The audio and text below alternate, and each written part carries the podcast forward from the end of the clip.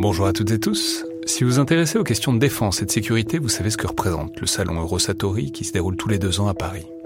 C'est cette année la 28e édition qui se tient du 17 au 21 juin prochain à Paris-Nord-Villepinte et Eurosatori, qui sponsorise cet épisode, sera comme à chaque fois le grand rendez-vous mondial de la défense et de la sécurité.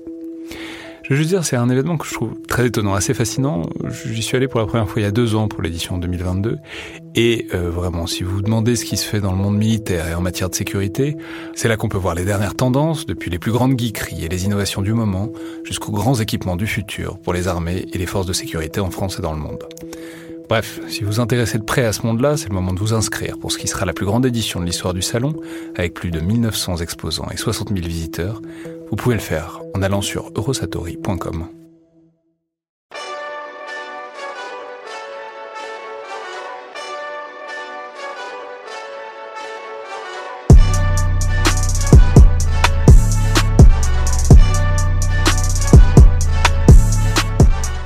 à toutes et tous et bienvenue dans le Collimateur, le podcast de l'Institut de recherche stratégique de l'école militaire, l'IRSEM, consacré aux questions de défense et aux conflits armés.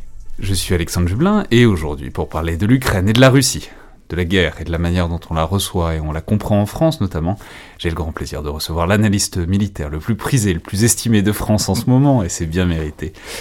Je veux évidemment dire Michel Goya, grand habitué du podcast qu'on a toujours autant de plaisir à recevoir, colonel à la retraite de l'armée de terre, issu des troupes de marine, historien et écrivain, consultant sur BFM TV depuis quelques semaines également, où vous analysez l'évolution des combats en Ukraine en direct tous les soirs ou presque, ce qui est à la fois relativement anecdotique par rapport à d'autres de vos activités que je viens de citer, et en même temps tout à fait central pour la discussion qu'on va avoir aujourd'hui, puisqu'il va s'agir de parler évidemment de la guerre en Ukraine, dont vous êtes l'un des analystes les plus affûtés, en France en tout cas, mais on va aussi essayer de profiter du format du collimateur pour prendre un peu de recul sur tout ça, et réfléchir à ce conflit sur le temps long et, à ses enseignements et ce qui dit aussi peut-être de notre rapport collectif à la guerre. Donc bon, bonjour Michel, merci beaucoup d'être là. Bonjour Alexandre. Je vais rappeler aussi que vous avez récemment fait paraître un livre remarquable et important, Le temps des guépards aux éditions Talendier, qui est une histoire des OPEX françaises depuis plus d'un demi-siècle, dont vous étiez venu nous parler il y a quelques mois à peine dans le podcast. Et je me souviens m'être dit euh, sur le moment que c'était super, parce qu'on allait beaucoup vous voir dans ce début d'année 2022, au moins parce que c'est vraiment une somme sur un sujet qui était, qui est toujours brûlant avec la fin de Barkhane, que donc vous alliez être invité partout dans les médias et que ce serait bien mérité. Alors il s'avère que j'avais pas tort, mais que c'était évidemment pas sur ce sujet-là que vous alliez vous démultiplier dans les médias, puisque c'est évidemment autour de la guerre d'Ukraine qu'on vous voit beaucoup depuis quelques semaines, notamment avec vos analyses euh, sur Twitter et puis aussi dans beaucoup de grands médias. Il y a BFM qui vous occupe beaucoup, mais vous apparaissez aussi dans d'autres grands médias. Vous étiez encore euh, dans la matinale de France Inter il y a peu de temps. Alors, il y a plein de manières de prendre le sujet et plein d'angles à aborder avec vous, parce que vous êtes un peu au cœur du réacteur à différents titres, mais bon, peut-être une manière d'aborder la chose, c'est peut-être par l'angle chronologique. Et si on revient à, à, fin février, donc au moment où l'offensive russe se déclenche, alors on va pas jouer à est-ce que vous l'aviez vu venir ou pas, parce que bon, on sait que toute personne l'a vraiment vu venir, en tout cas pas tel que ça a été.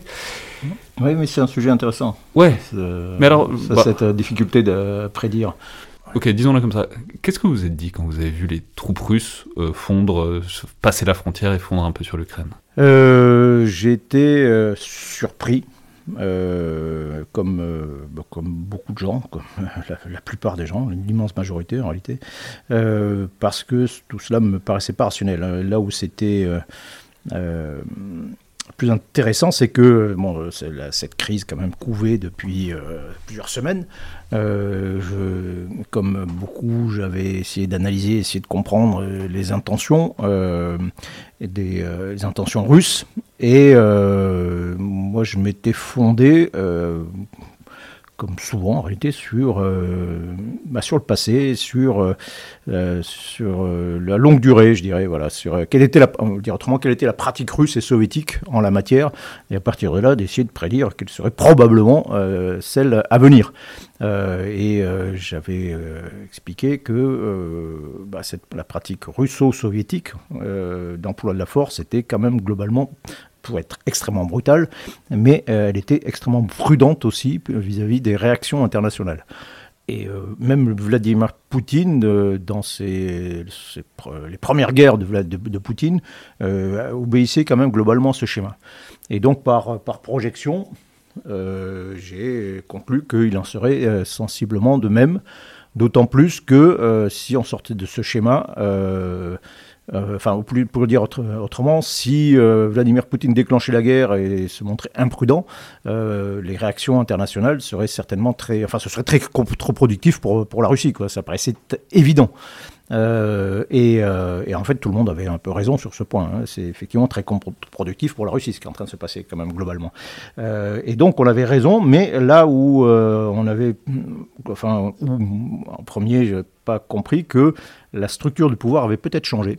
et que la manière, la pratique d'emploi des forces avait peut-être également changé. des gens comme Staline étaient évidemment d'une brutalité inouïe, mais c'était quelqu'un de très prudent. Euh, par la suite, l'Union soviétique était un pouvoir collégial euh, qui compensait. Euh, enfin voilà, donc il y avait un processus de décision globalement collectif et qui aboutissait à une sorte de, moyenne, d'une prudence. Et puis on était dans une idéologie d'ailleurs assez euh, sur la longue durée qui, euh, qui prônait la victoire inéluctable de toute façon du socialisme. Euh, et donc bon, ça, voilà, ça incitait pas forcément à courir des aventures. bon, et, mais là, on se retrouve avec un pouvoir qui est devenu très solitaire, très personnel et, et mal informé visiblement. Maintenant, avec le recul, on voit bien que voilà, il y a eu, euh, une, tromperie quand même très largement, euh, euh, une auto-intoxication assez classique finalement dans les autocraties, hein, d'un individu qui, qui pend les porteurs de mauvaises nouvelles et qui après s'étonne qu'on lui apporte que quand on lui dit que ce qu'il veut entendre. Enfin, ce que je veux dire, c'est que globalement. C'est anecdotique, mais on en parlait avec Jean Lopez dans un, dans un podcast sur Kharkov. Enfin, bon, c'était déjà le cas avec Staline, c'est le truc de tous les régimes autocratiques.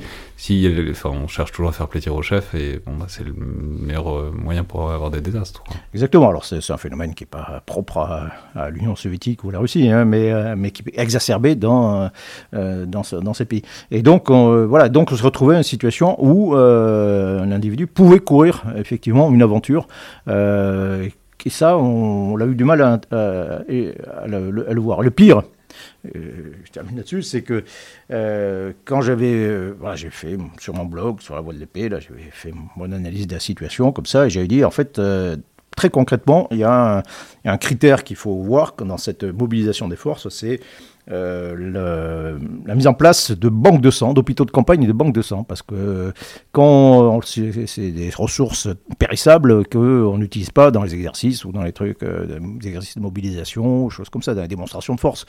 Euh, si on stocke du sang, c'est qu'on on envisage très sérieusement de le verser.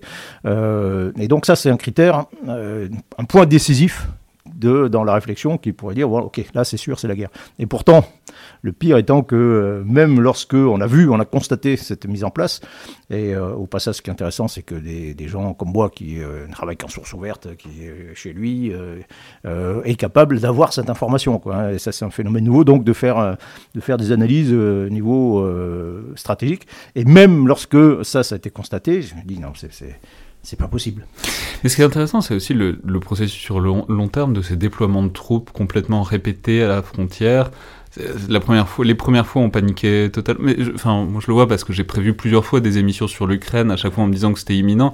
Puis j'ai arrêté d'en faire parce que, bon, à chaque fois, ils rentraient chez eux c'est presque comme si le pouvoir russe avait joué un peu avec les attentes de, enfin, vous voyez, avait essayé de déclencher les réactions, tout retombe et du coup il y a une sorte d'accoutumance des, observateurs occidentaux à ces déploiements de troupes, ce qui fait que quand c'est quand c'est la bonne, bon, il y a plus rien qui, enfin, il y, a un retard à l'allumage, quoi. Oui, donc c'est vrai, bien sûr, c'est utilisé également comme un masque comme euh, exercice aussi, hein, tout simplement, de, de, déploiement, de mobilisation. Puis après, c'est comme, comme un masque. La, les répétitions est un masque euh, qui, euh, voilà, c'est le principe de l'appel au loup. Et puis, on l'appelle, on l'appelle, on crie au loup. Et puis finalement, on n'y croit plus. Mais lorsque, lorsqu'il arrive réellement, bah, tout le monde est surpris finalement. Et oui, oui, il y, a un peu de ça. ça. sert aussi un peu à ça, à camoufler.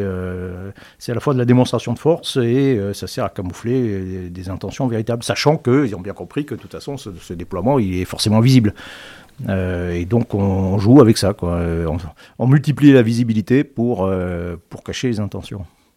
Et quand ça s'est déclenché, comment Parce que je me souviens, moi je trouve que j'étais en vacances, tout le monde était en panique euh, absolue, notamment parce qu'il y avait une vraie difficulté à avoir des informations et vous avez été un peu le phare dans la nuit, enfin un des points fixes, en tout cas dans le paysage français à ce moment-là, c'est-à-dire avoir des informations. C'est le moment où vous avez commencé vos points de situation. Alors à l'époque, ils étaient quotidiens, maintenant ils sont un peu espacés, mais comment est-ce que vous, vous avez trouvé des informations qui vous paraissaient fiables, ne serait-ce que dans ce premier moment de d'espèce de panique généralisée où personne ne savait trop ce qu'il voyait bah, d'abord, euh, d'abord, ça fait des années que je travaille un peu sur, euh, sur ce sujet, sur l'armée russe. J'avais étudié le, conflit en 2014-2015. Euh, j'avais, j'ai étudié le, déploiement russe en Syrie aussi, très précisément. Donc, c'est quelque chose qui m'intéresse depuis des, années. Et puis là, ça faisait, faisait des, semaines quand même qu'on on observait la chose. Donc, moi, je connaissais déjà tous les ordres de bataille, où étaient placées les forces russes, qu'est-ce qu'elles pouvaient faire, etc. Donc ça, ça vous le saviez comment? Bon, La source ouverte. Mais c'est quoi C'est des articles oui, des... bien sûr, non, non, mais on a plein de choses en source ouverte. Euh, quand j'étais au cabinet du chef d'état-major des armées, il y a longtemps, euh, il me disait, euh, mais en fait, n'importe qui, maintenant, peut disposer de 80% des informations que j'ai, moi, via la DRM, enfin, DRM, la direction du renseignement militaire. voilà.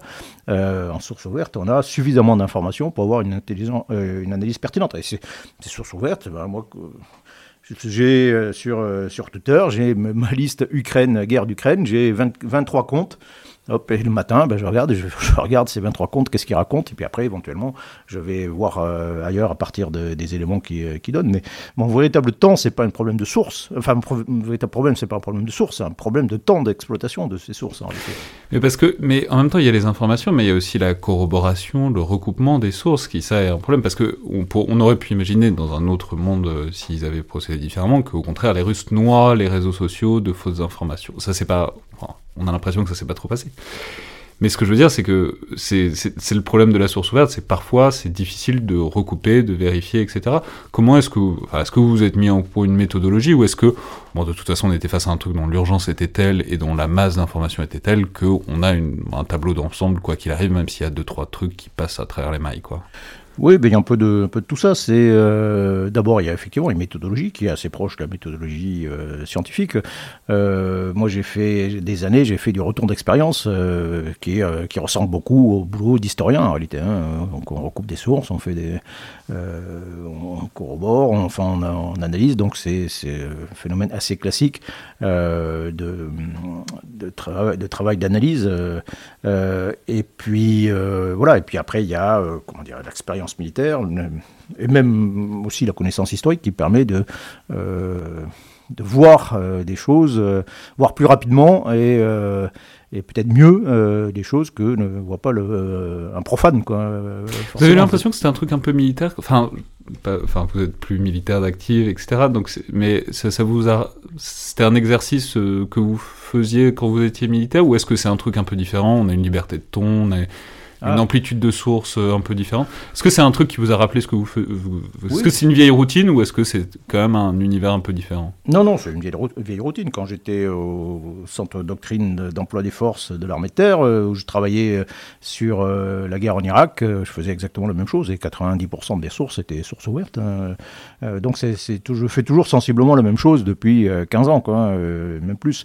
et et donc voilà, et puis après, avec un peu d'expérience, vous pouvez dire, ben voilà, ça, il progresse telle vitesse, euh, donc c'est rapide, c'est lent, euh, là, ils arrivent dans telle ville, ben, ça a posé tel problème euh, particulier, la logistique, ça marche comme ça, etc. Quoi. Enfin, tout un tas de choses qui permettent de lire dans le bruit, de, de, trouver des informations dans le bruit global.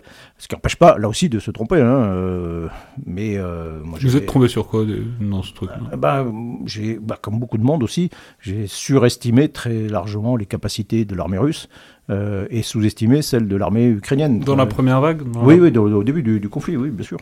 Euh, mais ça aussi, c'est euh, intéressant, c'est-à-dire que comment toute la difficulté qu'on peut avoir à prédire le comportement d'armées qui vont s'affronter. C'est en gros, c'est comme si vous allez, on vous demande de prédire ce qui va se passer dans un match entre deux équipes de, sport, on va prendre du rugby, dans, qui vont s'affronter dans deux ans, trois ans. On dit voilà, telle équipe et telle équipe, ils vont s'affronter dans trois ans. Et entre-temps, ils font pas de match. et parce que ben, la guerre, les matchs de, la guerre, c'est des trucs où on tue et on, et, on détruit. Donc on peut pas les faire à l'entraînement. Ce qu'on dit souvent, c'est il n'y a pas vraiment de révélateur de la guerre à part la guerre. Quoi. Enfin, des Exactement, mais, bien sûr. Et donc c'est extrêmement difficile de savoir ce qui va se passer. Quoi. Alors donc on observe la forme des joueurs, comment, comment ça se passe, les, entraînements, etc. Donc on, là aussi, on se réfère un peu sur le passé. On, on se concentre beaucoup sur le visible. Ça aussi, c'est un effet pervers. Donc on dit, bah, les, Russes, euh, les parades, la parade de 2015 sur la place rouge, euh, c'était super impressionnant. Ils ont, déployé tout ce qu'ils avaient de, de, mieux. On dit, tiens, oui, c'est quand même euh, assez fort hein, ce qu'ils ont, c'est balèze. on regarde les doctrines et euh, euh, regarde ce qu'ils ce publient, ce qu'ils écrivent, etc. Et les, Russes sont très forts pour ça. Ils sont d'excellents théoriciens. Euh, et donc, oui, c'est assez séduisant. C'est assez. et puis, donc, ça, c'est la partie visible. Mais il y a plein de choses qu'on voit beaucoup moins. la corruption interne. D'autant plus que dans ce cas particulier, il semblerait que depuis 8 ans, les Ukrainiens aient fait beaucoup de choses et on ait assez peu parlé. Et que tout le monde se soit plus ou moins laissé pas avoir. Enfin bon, c'est fait. C'est tant mieux pour eux. Ils ont. Oui, non, mais bien sûr. Mais là aussi, ma référence, première référence euh, c'était les combats de 2014 et 2015 dans le Donbass, où il y a eu, c'était en miniature un peu de ce, qui est en train de se passer. Donc il y a eu deux offensives russes à l'été de 2014 et en février 2015, euh, de, vraies offensives russes, euh, qu'on n'entendait a jamais parlé, mais avec des bataillons blindés qui ont pénétré dans le Donbass, etc. Et Souvent on résume ça sous les petits hommes verts qui sont apparus un jour. Non, non, il y a des combats, il y a des combats de chars, il y a eu des, trucs extrêmement importants, et, et qui ont abouti à deux victoires nettes des Russes euh, et, l'écrasement de forces ukrainiennes. Quoi. Et donc on est resté un peu sur cette image, sur cette, euh, cette image dans la rétine, en disant bon voilà, ben, finalement on va rester un peu là-dessus. Euh, et alors qu'entre-temps, ben, il y a un processus qu'on a un peu oublié, c'est que c'est toujours celui qui est vaincu et qui est, qui est, menacé qui est le plus stimulé à innover quand même. et donc il y a une transformation profonde de, l'armée ukrainienne en l'espace de quelques années que qu'on n'a pas vu. Et là aussi parce que souvent ce sont des choses qui sont pas forcément très visible. D'abord, euh, l'aide occidentale était plutôt discrète, euh, et puis, euh, puis l'entraînement, la formation d'un corps de, sous-officiers, la transformation des procédures, c'est pas des choses qu'on voit forcément par rapport à, l'arsenal de tous les blindés, de tous les trucs qui en réalité a relativement peu changé.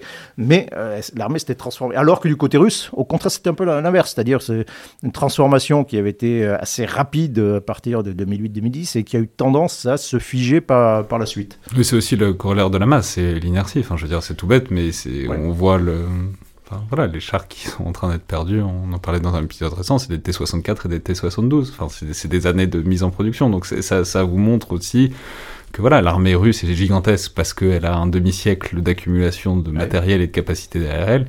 Mais forcément, ça pose aussi des limites dans un conflit moderne, voire ultra-moderne comme celui dans lequel on est. Oui, puis il y a un problème d'échelle, hein. c'est-à-dire que là, euh, bah, passer des, petites offensives en 2015, enfin où vous envoyez, alors l'unité de compte, c'est le groupement tactique, euh, à peu près un millier de, de combattants, euh, et ils ont engagé, je crois, au maximum 12 euh, dans, le Donbass, euh, avec déjà quelques difficultés, mais enfin globalement ça a bien, fonctionné.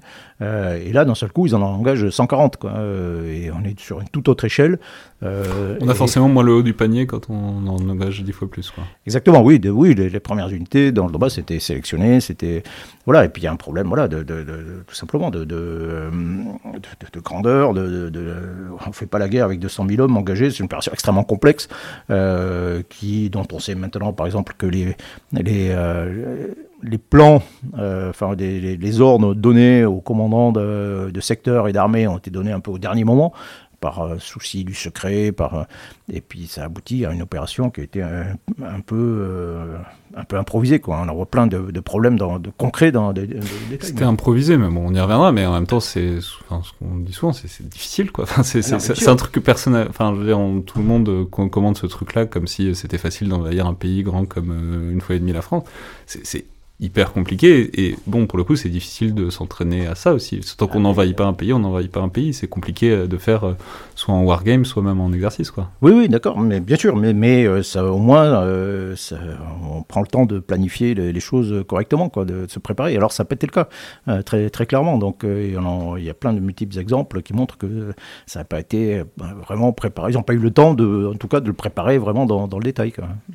Et pour revenir juste sur vos sources d'information, donc vous avez dit que vous faisiez de l'OSIN, est-ce que c'est que l'OSIN Enfin, c'est tout bête, mais est-ce que vous, vous avez d'autres cadeaux? Enfin, Vous avez évidemment encore des connaissances, des amis dans l'institution militaire qui pourraient par ailleurs avoir intérêt à ce que le discours euh, médiatique, quoi, comme des, par des personnalités prééminentes comme vous, soit relativement informé et voilà, est-ce qu'il y a des choses dont vous avez discuté avec des gens qui sont encore à l'intérieur de la boutique, qu'ils avaient envie de vous dire, ils avaient envie de vous orienter d'une manière ou d'une autre, ou pas du tout? Enfin, parce que ça, n'engage que moi, hein, mais bah. il y, a des gens, des, enfin, des anciens officiers étoilés pour qui ça aurait pas forcément fait de mal qu'on les cadre un peu dans certains moments sur certains plateaux télé, quoi. Euh, je ne commenterai pas cet, cet aspect, euh, mais euh, non, en fait, je n'ai aucun contact avec l'institution militaire. Euh, mais j'aimerais bien, hein, comme euh, bon. Alors d'abord, je n'ai pas commencé à être sur les médias euh, avant avec cette guerre. Hein. J'ai calculé avant de venir que depuis depuis que je suis parti d'institution,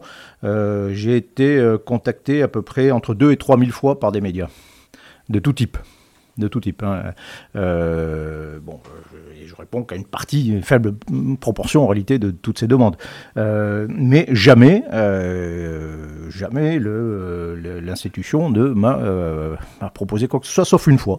Sauf une fois, pour être tout à fait honnête, où le bureau du chef d'état-major de l'armée de terre de l'époque m'a dit voilà, bah, écoute, voilà, voilà les éléments, nous, voilà comment on voit la chose on te donne euh, voilà, nos informations, voilà comment les choses, après tu, euh, après tu fais ce que tu veux, mais euh, voilà, voilà notre vision des choses. Bon, ce que je trouvais intelligent de leur part. C'est fascinant parce que c'est toute une question des relations civilo-militaires. Enfin, c'est bête, mais il suffit de suivre sur Twitter pour voir que tous les jours il y a des Pentagon briefings en off au ministère, enfin au DoD américain, qu'ils ils essayent de diffuser des informations sans les assumer, mais pour informer le débat de toute évidence, en France, c'est pas exactement. Euh, Tout à fait. Non, mais c'est assez étonnant. On peut dire, euh, je pourrais considérer comme un agent d'influence quand même, mais, euh, ben non, je lui dis à l'antenne, non, j'aimerais bien, mais, mais non, donc je lance un peu un appel aussi. voilà, n'hésitez pas à me donner des éléments, des informations. je ne vais pas trahir la patrie, hein, mais je reste mais ça, pose la question de, aussi de est-ce qu'ils en ont tant que ça? Enfin voilà, c'est ce qu'on disait tout à l'heure de, un informateur avisé et euh, un peu expérimenté a quasiment a beaucoup de choses en source ouverte. Donc euh, quelle est la, plus-value? Est-ce que la est-ce que la vision de, l'état-major des armées diffère tant que ça de celle que de Michel Goya? Est-ce que c'est pour ça qu'ils est pensent qu'ils ont rien à vous apprendre? Est-ce que c'est pour ça qu'ils vous contactent pas?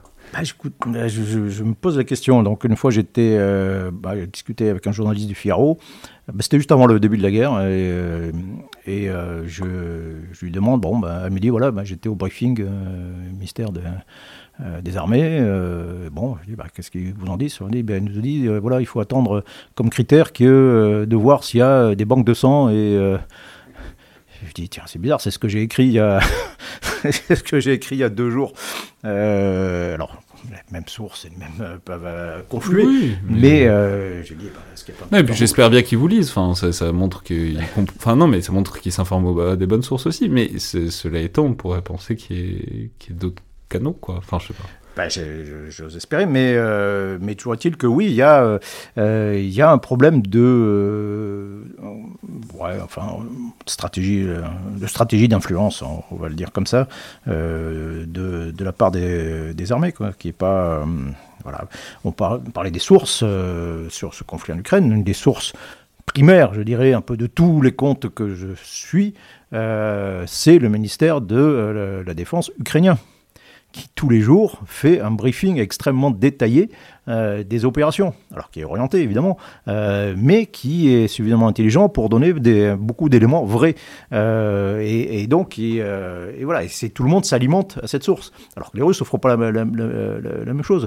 mais si on regarde du côté, moi j'aimerais bien que voilà, le ministère de, des Armées fasse aussi un briefing. Voilà, le ministère, anglais, le ministère des Anglais fait ça un petit peu, mais c'est pas, pas. Et le ministère français a un peu copié le truc, mais c'est une version quand même très appauvri, beaucoup plus cadenassé, on a l'impression, alors qu'on a l'impression que les, Anglais, les, Américains énormément et que les Anglais mettent un peu leurs renseignements internes et essayent d'éclairer un peu le truc. Bon, je le, je le dis très librement, qu'on a l'impression que le ministère des Armées, c'est un peu une synthèse de ce qu'on trouve déjà par ailleurs sur Twitter, ce qui est de bonne qualité, mais bon, du coup, la, plus-value est assez minimale, quoi.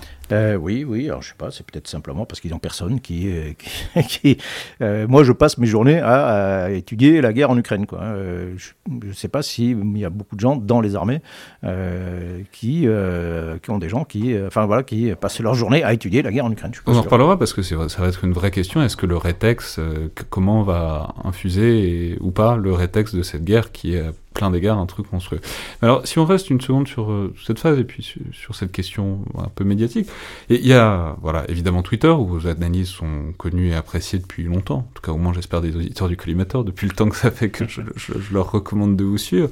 Mais donc, il y a la, la- la télévision, ce rôle de consultant sur BFM TV qui est un peu récent. Enfin, qui- ça, ça doit faire un mois, un mois et demi. C'est trois jours après le début de la guerre. Ben voilà, simplement comment ça s'est présenté qu'est-ce qui vous a intéressé là-dedans dans ce qu'on vous proposait euh, en quelque sorte? BFM euh, Ouais. bah, euh, Ils m'ont contacté, ils m'ont appelé un jour, on me dit voilà, est-ce que vous voulez être consultant chez nous? Euh, Voilà, donc euh, donnez l'exclusivité et, euh, et on vous paye. donc après cinq années, il faut, faut tuer d'ailleurs une légende. hein, les, tous les experts qui sont sur les plateaux ne sont pas payés dans l'immense majorité. Quoi. Les consultants le sont. Euh, et, et je peux témoigner personnellement parce que ça m'a, enfin je veux dire, on le fait. euh, bon moi, je- vraiment, je pense que c'est pas mon rôle, mais ça m'est arrivé de le faire. C'est quand même du travail gratuit qu'on Ah, fait. euh, on se déplace, on prend, ça prend beaucoup de temps, de l'énergie, c'est euh, du travail par ailleurs parce qu'on travaille avant pour pas raconter des bêtises sur un plateau. Voilà, c'est quand même beaucoup de travail gratuit qu'on fait bien volontiers parce que souvent on a l'impression d'informer le débat et que c'est mieux que ce soit euh, des gens qui travaillent plutôt que d'autres gens qui travaillent pas. Je vais pas euh, pointer du doigt quoi. Mais quand même, euh, bon, c'est voilà, c'est un vrai boulot et la plupart des gens effectivement le font gratuitement quoi. Euh, Complètement. Et c'est d'ailleurs pour ça aussi que je n'allais plus sur les, les chaînes d'infos depuis très longtemps, parce que je dis, mais attendez, ça, ça me prend des heures euh, euh, pour venir parler euh, 15 minutes. euh, non, je, suis- je suis désolé, là, je ne fais plus, je ne peux plus. Euh, et donc, on m'a dit, bah non, bah, vous allez rester en permanence et en plus, bah, vous allez être payé pour ça. Et est-ce que ça vous a permis de modeler, d'orienter un peu le travail journalistique qui est autour, que ce soit par exemple pour les visuels, les cartes que vous présentez, ou que ce soit euh, peut-être en discutant avec les rédactions, les endroits où ils envoient des gens. Ah, Est-ce que ça vous permet de... Est-ce que vous avez l'impression que vous aidez BFM à mieux informer sur la guerre au-delà de vos interventions personnelles Euh, oui, ça arrive. Alors, je m'aperçois que le fonctionnement de, BFM ou de- des chaînes d'infos, quand même euh, très, c'est très clo- cloisonné en réalité. hein. Il y a vraiment des plateaux, des émissions qui chacun font. en fait, c'est pas BFM, c'est telle émission, telle émission, telle émission. Et donc, moi, je, je collabore en réalité tous les jours avec euh, cinq émissions différentes, qui ont chacune leur équipe, qui ont chacune leur, vision des choses, etc.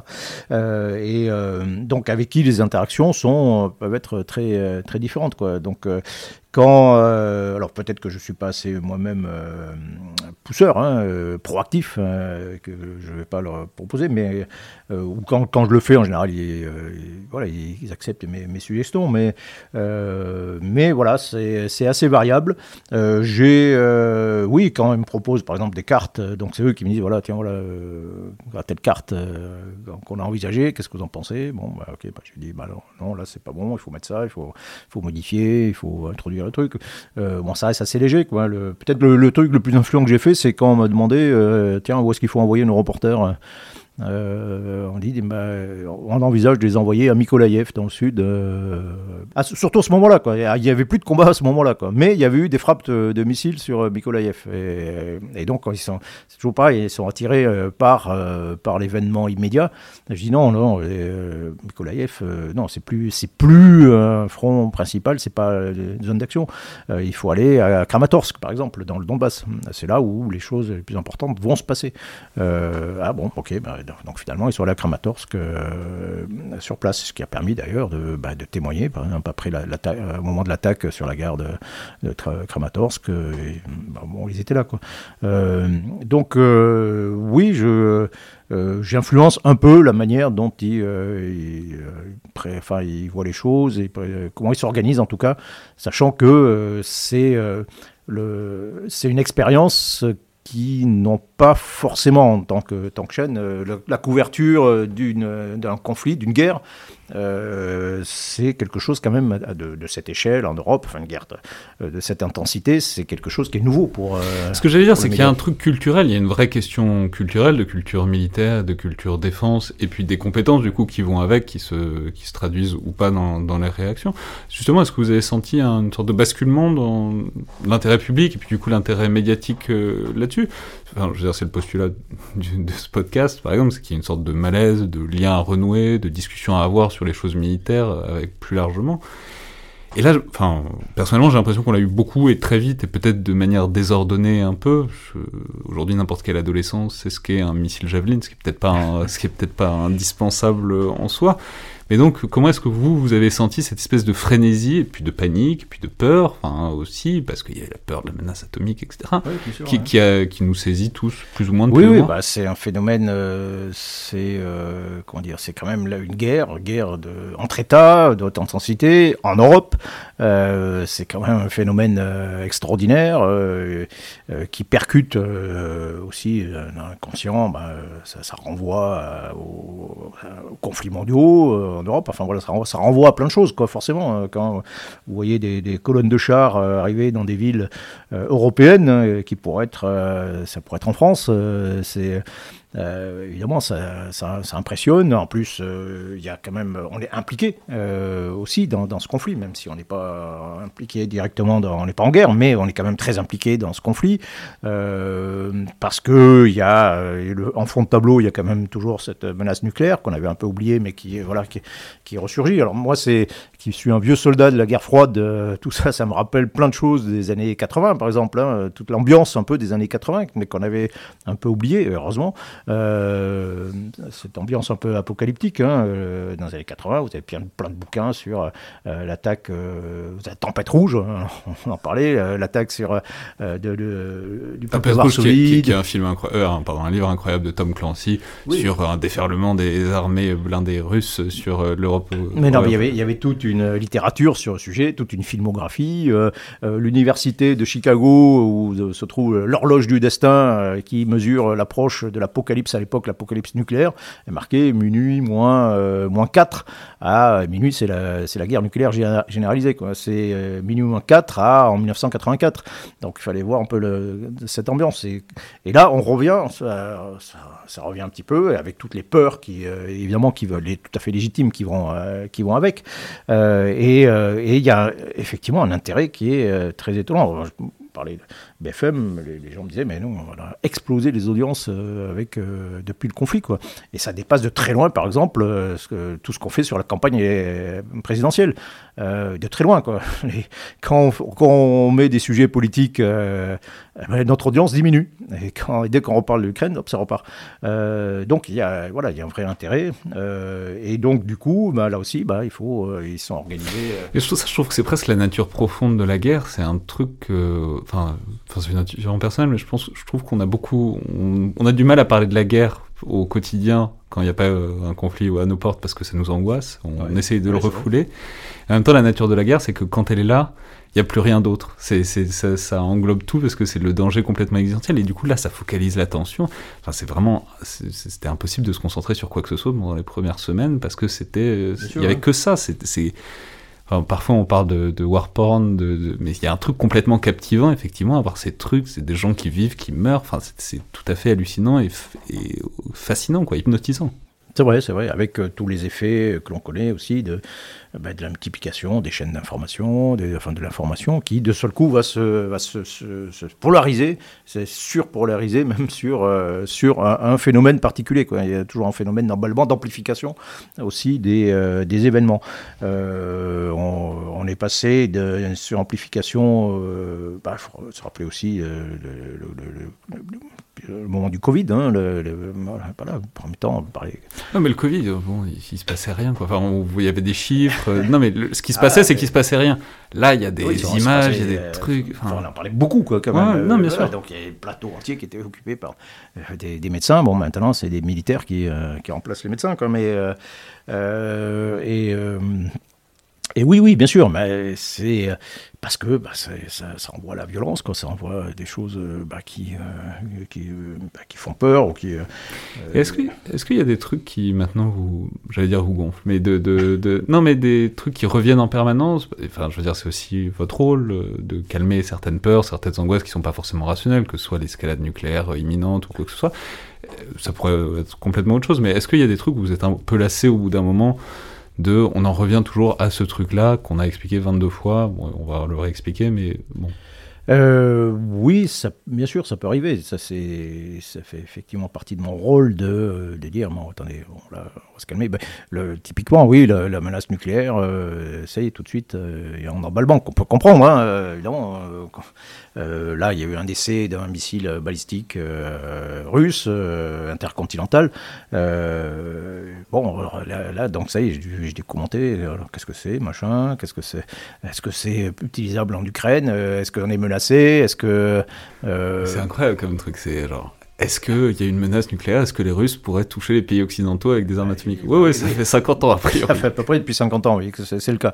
Euh, et que, bah, en, l'occurrence, cette arme ne change strictement rien à quoi que ce soit en réalité. Hein. à part euh, le côté démonstration de, force, euh, ça, ne change strictement rien au paysage. uniquement de paysage mental, éventuellement. et donc, oui, ça, j'essaie d'expliquer à chaque fois. Avec toujours cette difficulté qu'il y a sur le, sur le plateau, d'essayer d'expliquer expliquer des choses complexes en, deux minutes. Quoi.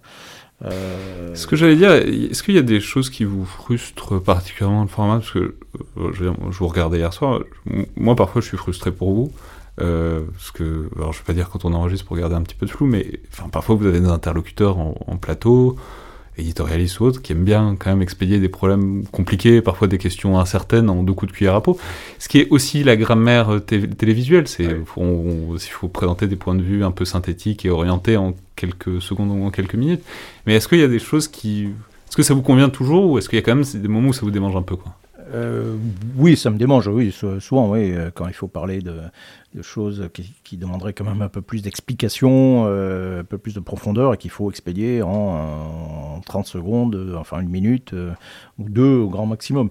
et donc, c'est parfois frustrant. Alors après, comment dire euh, moi, je suis sur les plateaux en permanence, de 17h, quasiment en permanence, hein, euh, de 17h à minuit. Euh, et donc, il y a des aspects qui, qui sont très, très gonflants. Hein, vous laissez vous nourrir, vous réhydrater quand même périodiquement Oui, oui, de temps en temps, je peux. Non, mais j'ai toujours une bouteille d'eau à côté. Mais non, mais ce que je veux dire, c'est les aspects, la, la, répétition, le fait de, parler très vite de, de, choses compliquées, etc., etc. Mais il y a les, les aspects intéressants, c'est que pour moi, c'est une sorte de petite mini-université. C'est-à-dire que je vois quand même passer plein de gens, euh, tous les experts possibles et inimaginables sur l'Ukraine, sur la Russie, passent euh, mécaniquement à un moment donné euh, sur le plateau, et donc j'apprends énormément de choses en les écoutant. Quoi. et, mais c'est toujours quelque chose que, de, très fragmenté, de très parcellaire. C'est comme, c'est comme dans le jeu de Go, quoi, hein. il y a plein de petits pions. Et puis au bout d'un moment, à force d'accumuler des pions, vous commencez à avoir euh, une masse critique qui vous permet d'avoir une, vision un peu, complète des choses. Donc euh, moi, j'ai l'impression, oui, de mettre des petits pions à chaque fois. Euh, et peut-être au bout d'un moment d'avoir, bah, d'essayer de, peut-être, en accumulant tous ces pions, mais il faut que les gens regardent ce qui est jamais le cas, mais qu'ils... oui, qui regardent tout le temps. Personne à 5 heures. Non, mais bien sûr. et puis c'est épuisant déjà, c'est épuisant pour moi d'être d'écouter tout le monde pendant pendant 5 heures.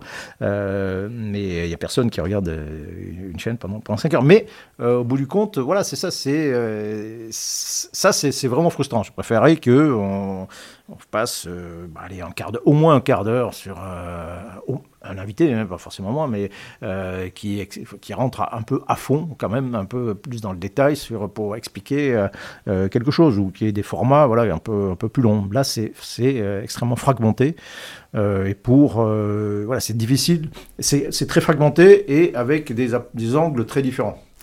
A un truc qui est fascinant, c'est la tension un peu structurelle entre la manière dont sont structurées les chaînes info qui est, ben, ça fait de l'audience et puis c'est simple à faire aussi euh, pour les rédactions, c'est le talk, quoi. C'est des gens qui ont chacun des points de vue et en même temps réussissent à garder ce format parce que c'est, on va pas réinventer le format des chaînes euh, de la télé, euh, voilà. et en même temps éviter le côté grande gueule euh, de chacun tape sur le oh, moi je dis que c'est Poutine qui a raison moi je dis que c'est enfin de, de rester c'est un format qui est fait pour exacerber absolument toutes les prises de position et sortir de la nuance et en même temps réussir à rester dans un truc un peu intelligent euh, alors que le format vous pousse dans l'autre sens en quelque sorte. Euh, oui alors j'ai pas forcément ressenti le comment dire le besoin d'aller au clash euh, si, vous voulez un clash, ben, vous mettez un pro-russe euh, avéré, reconnu et connu sur le plateau, euh, et puis vous mettez un, militant ukrainien également sur le plateau, vous aurez un clash, quoi. forcément, quoi. Et, donc non, je sens pas, je sens pas cette, cette idée de faire de l'audience par par l'attention, par le clash. non, non, moi j'ai vraiment l'impression de d'avoir de, cette idée d'avoir des, des vrai, des gens qui apportent quelque chose. Quoi, mais qui, et je n'ai pas vu d'ailleurs depuis un mois où je suis euh, quasiment en plateau tous les jours euh, de d'accrochage ou, très peu. J'ai vu, si, j'essaie arrivé, mais euh, assez peu, assez peu quand même globalement. alors, puis une des difficultés, c'est qu'ils veulent quand même varier aussi. il faut qu'il y ait des plateaux. Euh, c'est voilà, donc il faut qu'il y ait du monde et il faut euh, essayer de varier quand même aussi de temps en temps, pas mettre forcément toujours les mêmes têtes. Et, donc, euh, bah, vous avez vraiment de l'expert reconnu, quelqu'un super intéressant, et puis des gens qui sont beaucoup plus discutables, on va le dire. mais, donc, mais voilà c'est le problème, et puis c'est cette espèce de, on en parlait un peu en antenne, de ruer euh, des chaînes info vers euh, les experts et demi-experts et quart d'experts. Euh, enfin, on repousse tout. Non mais bon, voilà, je vous l'ai dit tout à l'heure, même si moi je me suis retrouvé sur des plateaux télé alors que c'est vraiment, je trouve que c'est absolument pas mon rôle, c'est qu'ils avaient vraiment besoin de monde et que et en même temps on peut comprendre aussi, ils ont, c'est des chaînes qui souvent culturellement, enfin, sont pas forcément toujours outillées pour traiter des sujets un peu techniques comme ça et qui du coup cherche toujours plus loin, mais ça, dit aussi quelque chose peut-être du paysage français, euh, des experts, des, universitaires, etc. Et le fait qu'il n'est peut-être pas assez nourri pour euh, alimenter toute la machine médiatique qui s'est mise en route à l'occasion de la mmh. guerre. Quoi. Oui, c'est vrai, oui. Et sur, on y revient sur un sujet qui n'est pas maîtrisé. Quoi. Autant sur les sujets politiques, euh, bah, ils savent très bien à qui faire appel. Enfin, moi, ils ont tout le profil de, de l'écosystème qui va permettre de gérer, d'expliquer ce truc. Là, sur une guerre à grande échelle en Europe, bah, ils sont un peu, un peu surpris. Quoi. et donc, ils, voilà, ils ratissent forcément large. Euh, et après, bah, il voit, un peu à laisser, quoi. Hein, mais, mais ce qui est, alors, la particularité de, même globalement de la chose militaire, c'est que autant sur, le Covid, bah, on invite des médecins, euh, ce qui paraît assez logique, des médecins, des épidémiologistes, enfin des, euh, qui, sont, j'allais dire, dans l'active, quoi, qui, travaillent, qui ont, euh, là sur tout ce qui est militaire, ben, l'institution elle-même est très largement absente. Euh, et donc, c'est des anciens. Euh, soit c'est euh, des civils qui, qui maîtrisent la question, hein, bien sûr, des universitaires, autres. Enfin. Mais en, termes de militaires, je dis les militaires ont remplacé les médecins. non, c'est pas vrai. C'est les anciens militaires ont remplacé les médecins sur, sur les plateaux. Et, voilà, donc c'est avec. Et, et c'est un problème, parce que, je, bon, je vais pas pointer du doigt, mais tout le monde verra très bien de je parle. Il y a des militaires en deuxième section qui sont très âgés, euh, âgés voire très âgés, et qui ont dit des vraies grosses bêtises, ou en tout cas ont eu des propos au moins très très limites sur des plateaux télé, et ils le font avec l'autorité au moins induite de l'institution, alors que bon, ils sont plus dedans, et de toute évidence, ils n'ont pas tellement plus d'informations sur le conflit précis que n'importe quel euh, observateur moyen, quoi. Euh, oui, bien sûr, oui, bien sûr. Des gens qui sont partis de l'institution depuis 20 ans, 30 ans, euh, parfois, euh, enfin 20 ans, on va dire. Bah, ils sont pas forcément. Ils viennent là parce qu'ils sont militaires et donc ce qui n'est pas complètement faux. Hein, dire voilà, ils ont une vision, ils peuvent expliquer les choses. mais si vous travaillez pas sur le sur le sujet, moi, moi, je travaille des plusieurs heures par jour, soit directement moi-même. là, normalement, je devrais être en train de faire mon point de situation sur l'Ukraine, ou par parce que j'écoute des gens sur les plateaux qui m'apprennent plein de choses. et donc, du coup, j'ai quand même un peu accumulé un peu d'expertise sur la chose. mais sinon. non, mais bon, il y a les anciens militaires qui sont devenus historiens, auteurs, théoriciens de la chose militaire comme vous, et puis il y a des anciens militaires qui, bon, c'est pareil, ils sont devenus consultants, ils font des. Enfin bon, et, par ailleurs, il y a aussi. Ça, c'est un point que vous soulignez souvent, mais militaires, il y en a beaucoup des militaires. culturellement, c'est immense, politiquement, c'est immense. Il y, a des, il, y a des, il y a eu des vagues, enfin des courants poutinophiles, enfin russophiles dans l'armée française qui ne sont pas du tout représentatifs de l'institution, mais qui ont existé quand même. Donc quand il y a un général, deuxième section, qui arrive et qui présente un truc euh, qui a un point de vue un peu où on se, ça hérisse un peu les poils, on se demande si c'est toute l'institution. Or pas du tout, mais quand même le problème c'est son statut, quoi, qui, qui implique un peu toute l'institution. Oui, c'est vrai, c'est vrai, euh, c'est vrai. Euh, voilà. Après, bon, mais ça, je dire, ça arrive de dire des, des conneries, hein, de ce, de ce moi ça, ça m'arrive. Alors l'avantage que j'ai, c'est que si comme la corriger le lendemain. Je peux, ou dans la, ça m'arrivait de me corriger dans la foulée, quoi. Euh, parce que lorsque je m'ennuie dans un plateau, bah, je regarde Twitter, euh, et, et, parfois j'ai euh, le rétexte de ce que j'ai dit dans euh, cinq minutes avant. Ça m'arrivait hein, de dire, bah voilà. Terrible. Révélez pas ça parce que sinon les gens vont savoir qu'ils peuvent influer sur ce que vous racontez en direct en vous, en vous, interpellant sur Twitter. je me suis planté et je, je on me l'a dit tout de suite bien et, sûr. Et, donc, ça m'a permis au moins le plateau suivant de dire, bon voilà, là je me suis planté. Et par ailleurs, c'est la richesse incroyable de Twitter et du Twitter notamment défense que je souligne dès que je peux, parce que c'est des gens très informés, très bienveillants, tout à fait, polis euh, dans 99% des cas, et qui vous donnent des informations que généralement vous n'aviez pas. Enfin, vraiment, on a beaucoup de chance, je trouve, avec le Twitter défense c'est un écosystème informationnel tout à fait remarquable et très bienveillant. C'est vrai, il fallait, le souligner. Et puis, euh, voilà, le fait d'être militaire ne euh, donne pas de compétences sur tous les aspects de la chose militaire. Euh, voilà, moi je suis. j'ai mon expérience militaire particulière. s'il faut parler d'opération navale, bah, je suis forcément moins à, moins à l'aise que s'il faut parler de combat d'infanterie en, milieu urbain, etc. Enfin bon, voilà, et en réalité, le champ est extrêmement large. Donc, beaucoup de gens s'imagine, voilà, il est militaire, donc euh, voilà, il est expert de, la chose, de toute la chose militaire. Non, vous pourriez faire un effort, vous étiez des troupes de marine, vous devriez connaître les bateaux. Oui, oui, c'est vrai, c'est vrai, c'est vrai. On va dire, parler des, des opérations ah, aériennes. Je, plaisante, évidemment.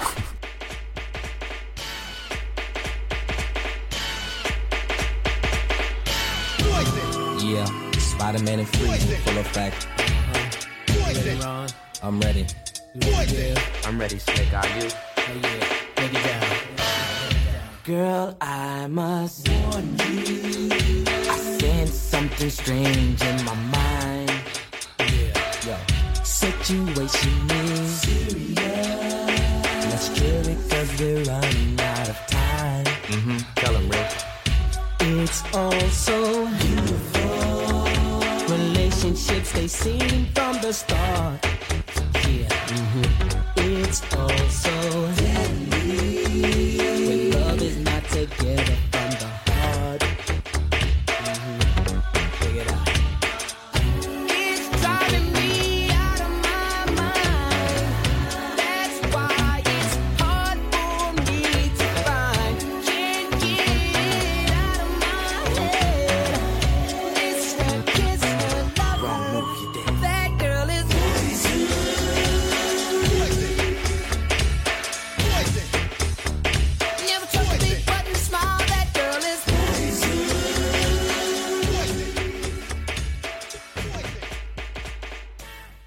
Alors, si, on entre maintenant peut-être encore un peu plus dans la substance de cette guerre, alors évidemment, il ne s'agit pas de faire un commentaire à chaud des événements autour de la fin de ce deuxième mois, hein, que ce soit la chute de Mariupol ou les mouvements de troupes dans le Donbass. Alors d'abord parce que le collimateur, c'est pas le lieu ni le format pour ça, vous avez, il y a vos analyses en ligne et vos passages à la télévision. Mais quand même, précisément en se détachant un peu des, des nouvelles fraîches, il y a des choses à retenir et à synthétiser. On entrera dans les grands enseignements, mais quelque chose qui m'interroge, c'est pour prendre encore les choses depuis le début, quelle image vous a peut-être un peu halluciné, en quelque sorte, dans cette guerre Enfin, choqué. Parce que c'est une guerre qui est très visuelle, je trouve, avec énormément d'images, de dommages et de destructions dont on n'a pas l'habitude. Surtout quand on n'est pas familier du spectacle de la guerre, comme moi ou 99% des Français, quoi. Euh, d'un conflit de haute intensité, on connaît pas, et du coup, tout est incroyable à voir, quoi. Mmh. Mais vous, euh, enfin, vous connaissez bien ça, enfin, vous avez fait le siège de Sarajevo, donc et en même temps c'était autre chose, en même temps c'est un peu la même chose. Donc est-ce qu'il y a des images qui vous ont arrêté l'œil, qui vous sont apparues aussi extraordinaires qu'à nous? Ou est-ce que, bon, ça, c'était quand même un peu, il y a une sorte de familiarité? Euh, bah, comment dire? Oui, quand je vois des, images de sièges, des trucs comme ça, des, une ville ravagée, des obus qui tombent sur, sur une ville, oui, moi ça me renvoie systématiquement euh, au siège de Sarajevo. Quoi.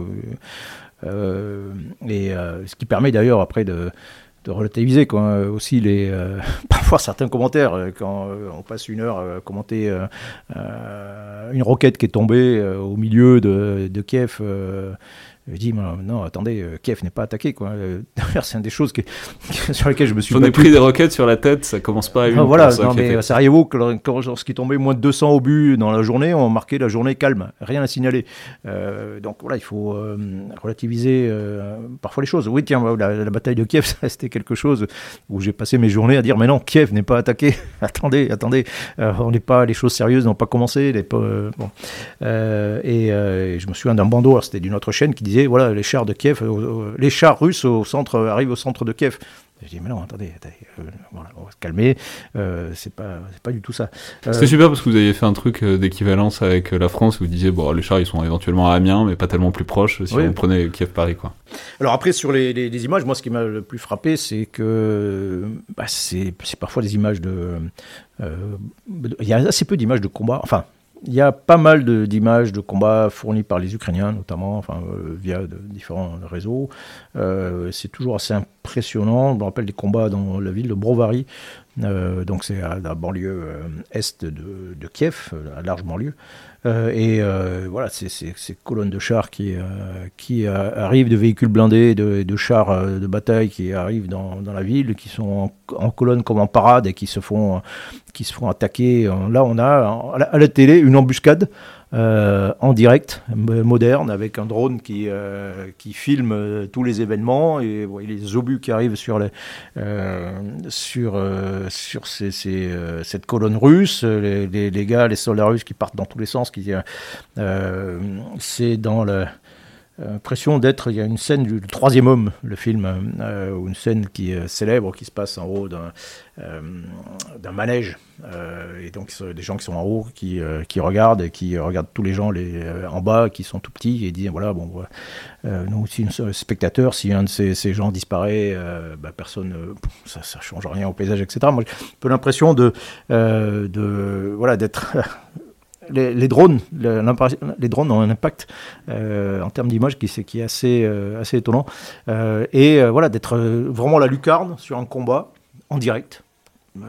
quasiment devant, devant moi, où on, voit une embuscade à grande échelle qui est, qui est menée, et où moi je constate d'ailleurs la médiocrité tactique des Russes. Je dis, c'est pas possible qu'ils fassent qui fonctionne comme ça, et en même temps l'excellence tactique de cette embuscade euh, qui, a été, qui était remarquablement bien, bien conduite. Quoi. Euh, et donc voilà, donc un sort de, combat euh, en direct vu vu de vue d'en haut qui ça ça m'avait beaucoup frappé il y a eu d'autres comme ça comme ça en réalité pas mal de, de, choses maintenant moi j'ai trouvé je sais pas ce que vous en penserez y a un truc sur les types de matériel qui sont détruits. je, sais pas moi, certaines des images qui, mais qui me faisaient penser à des jeux vidéo, c'est aussi bien les hélicoptères euh, qui se faisaient abattre ah au-dessus du réservoir de Kiev, ou même le Su-35 qui tombe comme une pierre au-dessus de Kharkov. C'est pas qu'on ait jamais vu des avions se faire abattre ou des hélicoptères euh, se faire descendre. C'est voir des trucs qui sont censés être hyper modernes comme ça, et on a l'impression de voir un jeu vidéo ou un film à grand succès. C'est des trucs enfin en tout cas moi dans mon inconscient un peu vague, je pensais euh, inatteignable dans une certaine mesure. Et là, on a l'expérience que, bah en fait, quand c'est deux armées qui sont à niveau technologique à peu près équivalent, euh, même les appareils les plus modernes sont, sont vulnérables, quoi. C'est vrai, avec euh, des, quantités de destruction qui sont euh, incroyables, quoi. Enfin, qui, euh, enfin, qui sont incroyables, non, ça, qui était, on pouvait le prévoir, mais, mais quand on le voit, on a oublié aussi ce, cette, cette violence des, des, combats, des guerres entre États, entre armées puissantes, enfin, ce qu'on appelle la, haute intensité. La haute intensité, voilà, c'est ça, quoi. C'est, donc, c'est des milliers de morts, c'est des, des, quantités de destruction de, de véhicules phénoménales. Donc, on a documenté plus de 500 chars russe perdue. Bon, c'est deux fois ce qu'il y a dans l'ordre de bataille français. Quoi, et documenté, il y en a certainement plus. Quoi, mais, et donc, il y, a des pertes colossales. Quoi, même, même les pertes d'avions, enfin d'aéronefs. Bon, alors c'est euh, sachant qu'en France, on produit, euh, on est capable de produire au grand maximum euh, trois avions de combat par mois, et que là, il y en a peut-être 20, 30 perdus. Donc on a une année de production qui a été, détruite. voilà, c'est quand on voit oui, ces spectacles de, cimetières de, véhicules euh, russes détruits, abandonnés, euh, ravagés, des images de à part évidemment les, euh, des images d'horreur.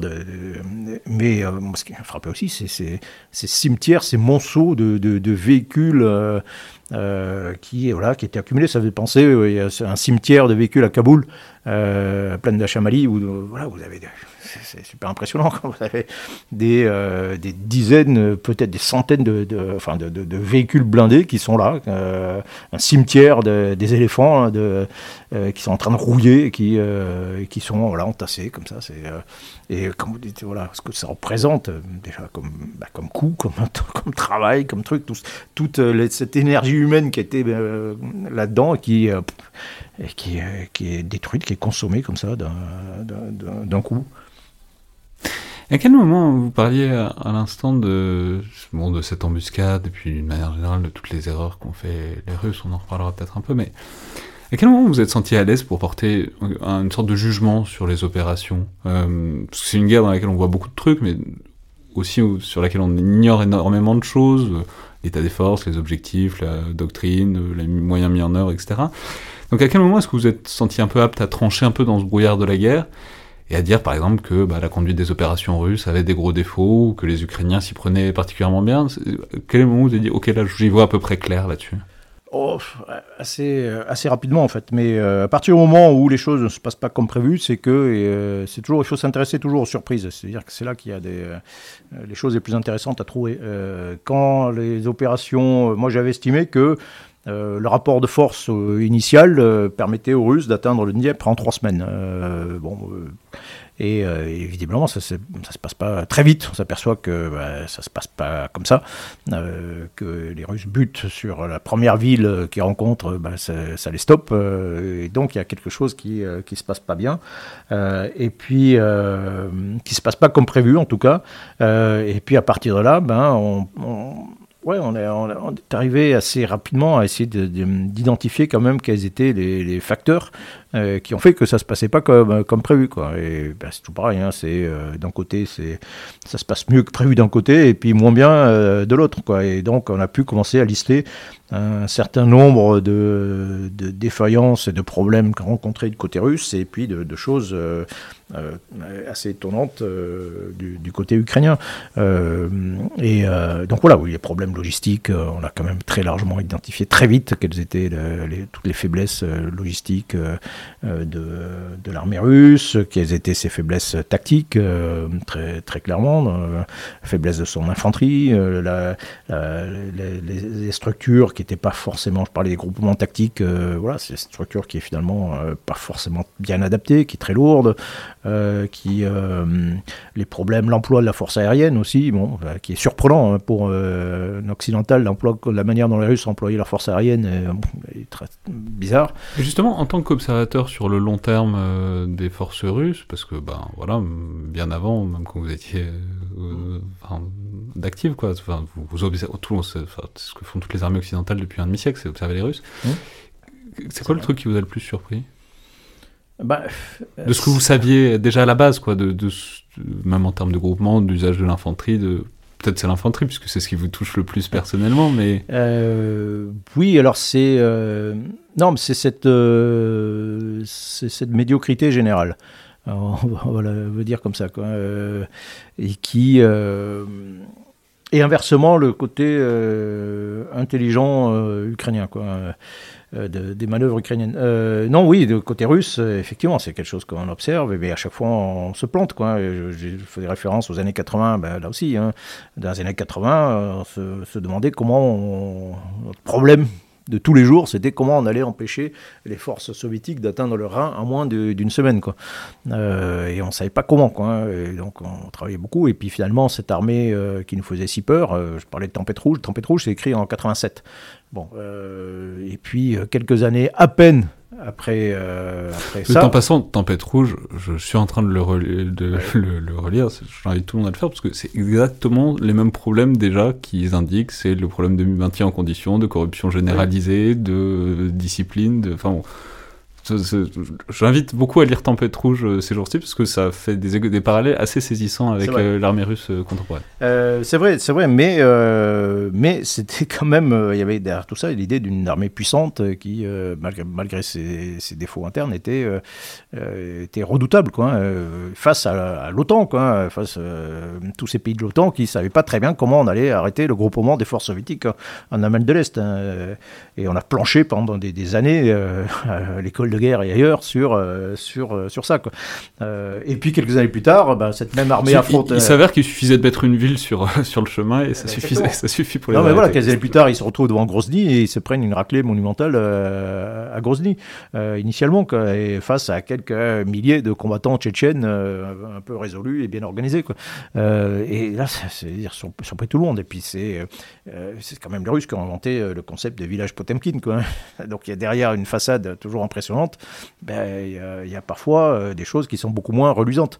Euh, et là, on était un peu victime de, euh, du, peu du même phénomène. Quoi. Et donc là, ben, à l'épreuve des faits, ben, il y a plein de choses plein de, problèmes internes qui, d'un seul coup, ressurgissent. On parlait de la corruption.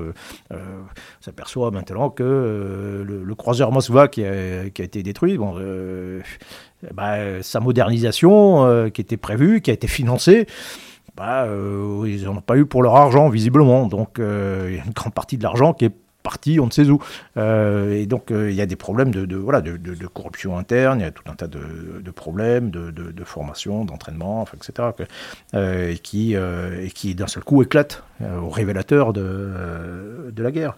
et donc, il y a des, choses qui font, que les Russes font encore très bien, mais, mais, en fait, oui, il y a, plein de plein de problèmes qui, qui, ont, qui, survenu. Après, il ne faudrait pas basculer dans l'excès inverse, de dire, bon, finalement, bon, ok. Euh, alors, oui, une des premières victimes de cette guerre, c'est la crédibilité de l'armée russe. D'un seul coup, on s'est dit, tiens, bon, finalement, euh, aussi, il nous faisait peur. Hein, euh, bon, finalement, c'est pas tant que ça, quoi. Maintenant, faut, voilà, les, Russes vont travailler aussi et vont apprendre de, leurs faibles, enfin, de leurs erreurs et, et, gommer un certain nombre de faiblesses assez rapidement, quoi. Inversement, puisque ça c'est les Russes, on parle beaucoup des faiblesses des Russes parce qu'elles sont bien documentées, il y, a des trucs qui vous ont...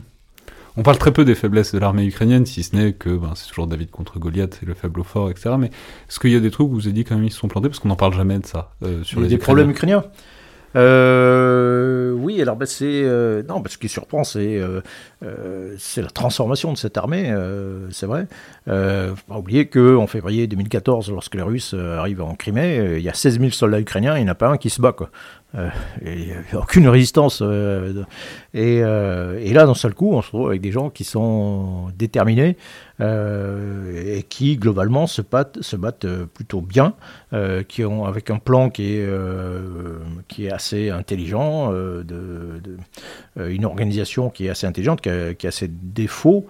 Euh, mais euh, qui, est, qui, est quand même, euh, qui est quand même pas mal. Moi, j'ai travaillé dans les années 90 avec des bataillons ukrainiens. Bah, par de Sarajevo, il y avait un bataillon ukrainien. bon, C'était une petite entreprise de commerce, hein, en réalité. Hein. Ils étaient là pour faire du, du marché noir. Euh, et ah, euh, ah ben c'était euh, c'était incroyable, mais mais ce qu'on pouvait comprendre, hein, les, gars me disaient mais moi je suis pas payé, moi je, ma, famille vit sous une tente et et on touche une solde de temps en temps payée à la main quoi. Donc moi je il faut que je, je suis dans une posture de survie tout simplement. Et donc euh, et, donc oui, c'était assez surréaliste de voir le fonctionnement de, ces bataillons ukrainiens euh, à ce moment-là. À ce moment-là, c'était dans les années 90. Hein, mmh. euh, Mais donc en 20 ans, il y a eu une armée, une nation et un esprit combatif qui sont nés. Quoi. Oui, oui, alors il y a, euh, euh, et, ce assez rapidement. Encore une fois, en 2014, il y a, sur le papier, l'armée ukrainienne est imposante. En réalité, c'est là aussi, c'est une armée Potemkin. Il y a très peu de gens qui sont capables de se battre. D'où l'apparition, par compensation, de bataillons de volontaires, euh, dont certains financés par, enfin, formés par, sous, par Facebook et financés par crowdfunding, ou alors payés par des oligarques, ou alors des, ou des milices politiques, dont Azov, dont Privat Sector, enfin voilà, des milices d'extrême droite euh, qui, ont formé également de, euh, leur force. Mais ce qui est euh, intéressant de voir, c'est la conjonction de cette armée régulière, bien organisée, et puis avec d'autres formes de combat, avec une nation en armes. voilà, c'est ces choses qu'on a un peu, un peu oubliées, des notions comme le patriotisme. voilà, moi, je ne rencontre pas un Ukrainien qui est qui soit pas, euh, soit pas patriote, qui soit pas déterminé.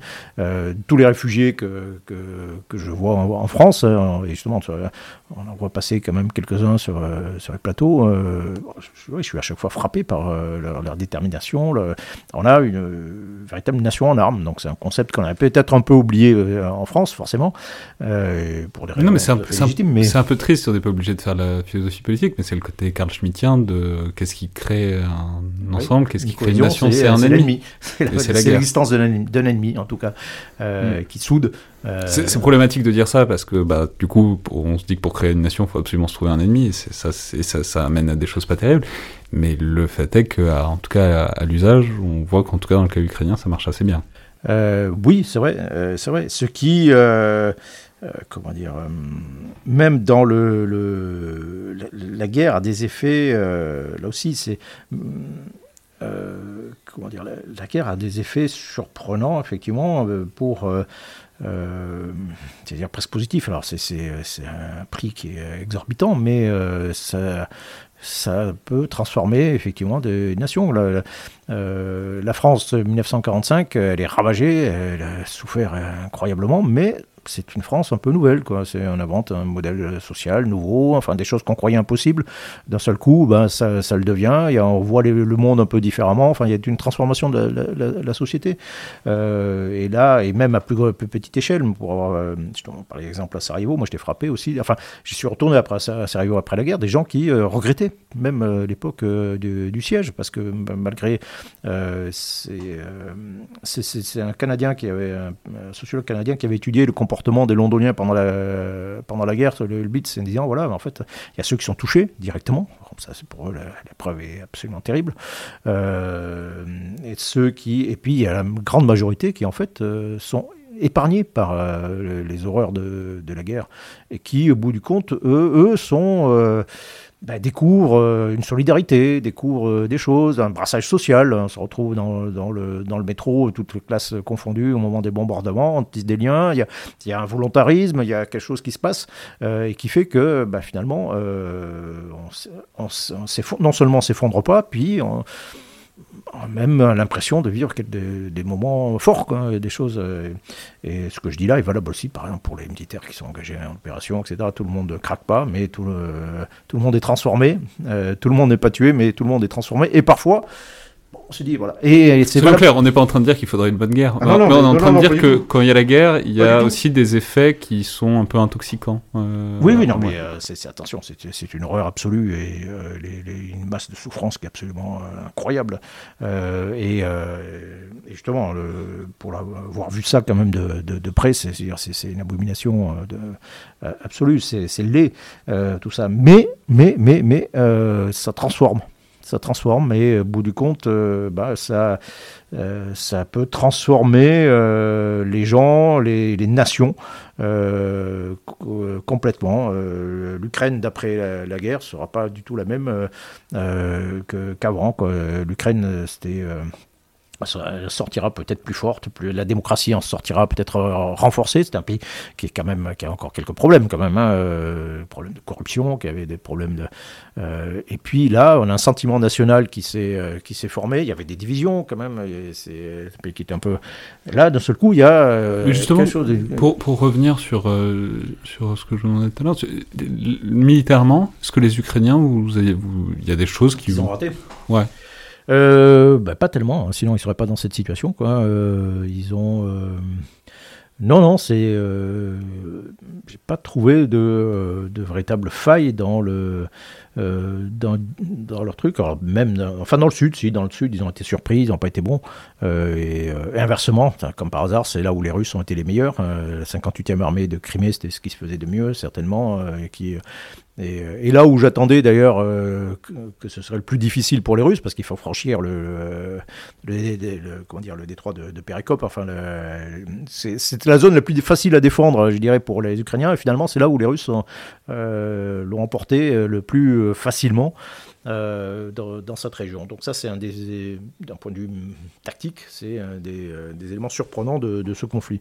Mais partout ailleurs, ils ont été, euh, ils ont été bons, quoi. Ils ont été, voilà, ils ont bien organisé la défense des bastions urbains, l'emploi de, alors c'était un peu, un peu anarchique, hein, l'emploi des brigades territoriales, des, ils auraient pu être mieux organisés, je veux dire, avant la guerre. S'ils avaient pensé avant, ils auraient peut-être mieux, plus, mieux organisé tout le, terrain, l'organisation de la défense. Est-ce que, Mais bon, est-ce que justement ça n'a pas les défauts de ses qualités aussi sur cette intrication civile ou militaire? Je pense par exemple sur euh, cette question des prisonniers de guerre à un moment. bon, c'est une guerre, donc il y a toujours des débordements et des, voilà, et des infractions au droit international, mais aussi bien les photos, les vidéos de, de, prisonniers russes ou de morts russes. Bon. Et puis même, je me souviens, il y a eu un moment où c'était un peu problématique, parce qu'ils disaient qu'ils allaient faire plus, plus aucun prisonnier dans les artilleurs russes, euh, avant de se reprendre un peu, parce qu'ils sont aperçus que c'était vraiment très très problématique de dire ça ouvertement. Mais ce que je veux dire, c'est que du coup, il y a aussi les effets d'une armée qui n'est pas professionnelle, avec des gens qui ont une sorte de lutte existentielle et qui, du coup, bah, font pas la guerre comme, en tout cas, on pense que les nations civilisées devraient la faire entre elles. Alors les Russes non plus, hein, on peut dire, mais on peut toujours dire que c'est l'autre qui, a commencé, mais ça, n'en reste pas moins un problème dans une certaine mesure. Oui, bien sûr, il y a des, bah, il y a des, tuer des prisonniers, euh, ce sont des crimes de guerre, hein, tuer des, des prisonniers. Il y, a, des images qui ont, circulé de mauvais traitements, qui, euh, en tout cas, et même d'exécution de prisonniers, euh, avec le risque d'ailleurs d'une forme de radicalisation voilà, quand euh, vous arrivez dans Boucha euh, euh, ou dans, dans et que vous voyez tout ce qui, tout ce qui a été, les Russes ont fait, ben, ça vous met forcément en colère. Quoi. peut-être peut-être que les, enfin les, les, les, prisonniers russes qui sont faits immédiatement, et, ils ont intérêt à être très prudents. Quoi. Enfin, il faut être euh, mais, euh, mais effectivement, il y a, euh, ce qu'on appelle la brutalisation hein, qui, d'un conflit qui peut, qui peut s'engranger. bon, la différence, c'est alors ces, ces, exactions du côté ukrainien. Ben, la différence, c'est que normalement, quand on les a mises en avant, en tout cas, le, le gouvernement ukrainien n'a pas nié les, faits et, euh, euh, indiqué que euh, voilà, il y aurait enquête et sanctions éventuellement. à voir, hein, mais. C'est vrai qu'on peut mettre en face Vladimir Poutine qui décore le, bataillon responsable de, de Boucha. Oui, oui, non, voilà. Non, y a, et de l'autre côté, on nie on nie absolument tout, et même non seulement on nie, mais on inverse toujours la, charge de la preuve, euh, et euh, enfin même on accuse d'ailleurs l'autre de, faire, quoi. C'est toujours inversé, quoi. Nier, contester, inverser, euh, systématiquement, et malgré les, évidences, quoi, incontestablement. non, non, alors il faut pas il faut pas. Le, risque, c'est évidemment de, verser dans euh, une crénophilie euh, euh, exacerbée, mais qui vient aussi du, du, fait que, alors bon, il y a forcément une sympathie pour le pays qui est agressé, pour toutes ces populations que l'on voit elles-mêmes agressées, sur les, villes bombardées, sur les enfin, mais il y a aussi une asymétrie d'information, il y a une asymétrie de. les Russes ne, enfin, j'ai vu ça à BFM, on demandé mais aux représentants de l'ambassade de Russie, mais donnez-nous des visas, des visas pour euh, nos reporters, et on ira, euh, parce qui, qui accusait euh, les, les, les, médias français de prendre uniquement le parti des, Ukrainiens. Quoi. voilà, donnez-nous des visas, et puis on enverra des, des reporters du, côté, du côté russe, dans le Donbass ou ailleurs. Quoi. Et puis, mais c'est pas le cas. Et, et, comme je disais tout à l'heure, les, informations, beaucoup d'informations sont données par les Ukrainiens, mais elles sont données, bien sûr, il y a une part de propagande, hein, évidemment, euh, mais elles sont données quand même assez, assez intelligemment. C'est-à-dire qu'il y a aussi beaucoup de vrais, beaucoup d'éléments factuels, beaucoup de choses qui permettent de... Euh, alors que du côté russe, non. Euh, euh, il y a à part, euh, c'est, de la propagande pure et dure à l'ancienne, avec on fournit des éléments de langage grossiers quand même souvent à des relais qui sont qu'on va retrouver en France, qui vont comme un seul homme reprendre intégralement les éléments de langage, même s'ils sont complètement idiots. Et puis surtout, c'est pas des éléments vérifiables. Enfin moi, de ce que je vois, c'est des trucs, des grands trucs sur les nazis. Qu'est-ce que vous voulez dire ça? Enfin, je veux dire, c'est, pas, enfin, si, on veut avoir un discours euh, même propagandiste, crédible, il faut euh, donner un peu de la matière pour que les gens puissent l'interroger, ce que vous êtes en train de dire. Là, si c'est juste des grands cadres théoriques, politiques, déclaratifs, il n'y a, rien à discuter, à vérifier là-dedans, quoi. Oui, oui, bien sûr, mais euh, c'est la faiblesse de, de, ce discours. Alors que là aussi, une des éléments surprenants, c'est qu'on croyait les Russes quand même très forts sur, en termes de communication, d'information, de, désinformation, influence. Euh, et puis finalement, euh, non, les Ukrainiens sont bien, bien meilleurs en la matière, hein, incontestablement. Euh, et, de l'autre, ça a l'impression que ça, se, contente de nourrir la sphère complotiste avec voilà, des, éléments de langage qui sont qui sont souvent euh, grossiers et parfois ridicules même, euh, enfin si c'était pas tragique. Et vous en parliez un peu tout à l'heure, vous parliez de Sarajevo, etc. Est-ce qu'il y a des... À quel point est-ce que vous avez un sentiment de proximité ou d'étrangeté avec ce que vous voyez en tant que militaire Parce que c'est la guerre, bon c'est la guerre. En même temps c'est des armées assez différentes dans des pays où je pense bah, moi je me trompe, vous n'avez pas fait la guerre personnellement, enfin c'est pas des territoires que vous connaissez. Non, non, non bien sûr, j'ai jamais été en Ukraine. Euh. Euh, non, mais puis avec des mentalités, des process qui sont différents de ceux que vous connaissiez. Et puis en même temps, la guerre c'est la guerre, c'est un truc que vous avez connu de près, le combat urbain, le combat d'infanterie, etc. Donc à quel point est-ce que vous avez un sentiment de, moi j'aurais pu être ce, fantassin-là, qui est, bah, ou, à quel point il faut s'arrêter aussi hein, euh, Oui, bien sûr qu'il y a un sentiment de proximité. J'ai commencé ma carrière comme sous-officier dans un régiment d'infanterie mécanisée, je faisais de grandes manœuvres euh, euh, mécanisées, justement en Allemagne, pour euh, face à des, un adversaire. c'est marrant parce que je retrouve, je ressors tous les ordres de bataille, comme ce sont les mêmes équipements euh, qui sont utilisés par les Russes dans les années 80. Euh, et donc j'ai l'impression parfois de me retrouver dans les, exercices qu'on faisait contre, euh, contre l'armée russe, avec les mêmes schémas, les mêmes tactiques, les mêmes... donc oui, c'est assez, pour beaucoup, on a ressorti un peu nos, nos de, de l'armée soviétique. Et, et, ça ressemble bien sûr plein de choses, les grands, grands exercices que je faisais en, combat mécanisé, blindé des exercices, hein, euh, évidemment. Donc euh, on retrouve beaucoup de choses. Euh, voilà, et puis, comment dire, quand, quand vous baignez pendant 35 ans dans le milieu militaire, vous passez vos journées à et, enfin, à étudier le, combat et la guerre, euh, bah, vous avez forcément une proximité. Euh, c'est euh, votre, votre élément, quoi, en réalité, hein, votre univers mental. Quoi. Donc, chaque fois qu'il y, y, a une guerre, bah, que je, un spectacle d'une guerre, surtout peut-être même une guerre de haute intensité, même si j'ai jamais vécu de telles, de telles choses, bien sûr. Ah, vous avez vécu le siège de Sarajevo. Enfin, je ne sais pas à quel point ça se compare à Mariupol ou pas. Mais, euh, mais spontanément, je peux songer à des correspondances. Oui, non, mais bien sûr. Moi, je, dois être un, des derniers Français à avoir été soufflé par un obus. Enfin, euh, non, enfin, il y a des, des, roquettes, mais avoir vu des bombardements de, euh, euh massifs, voilà, tous les, gens qui étaient à Sarajevo, on a connu ça. Quoi, des, ce que c'est que être bombardé, c'est prendre des centaines d'obus dessus, de voir. Moi, j'étais soufflé par un obus, je, voilà, je sais ce que c'est, quoi, hein, c'est chaud. Et un obus, c'est chaud. oui, oui, ça fait un souffle chaud. C'est ce truc qui m'a frappé.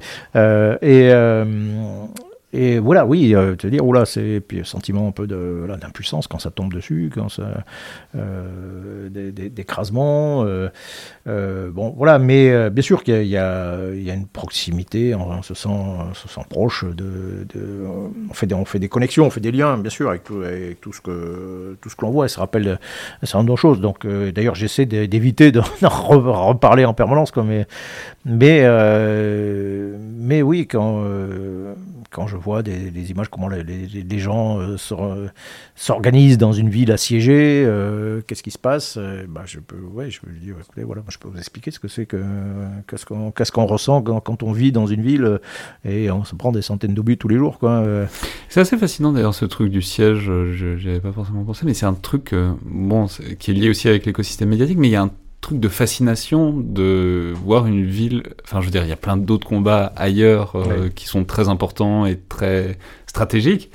Mais euh, avec Mariupol, euh, mais bon, on aurait pu penser à Alep. Enfin, il y a un truc assez propre à une ville qu'on attend de voir tomber en temps réel et qui ne tombe pas, parce qu'en fait, c'est pas comme ça que ça se passe souvent. C'est, enfin, il y a une sorte de sidération médiatique devant le phénomène obsidional, enfin le siège, quoi. Euh, oui, c'est vrai, c'est vrai. Alors, puis euh, on y revient avec euh, une ville qui ressemble beaucoup à une ville française. Hein.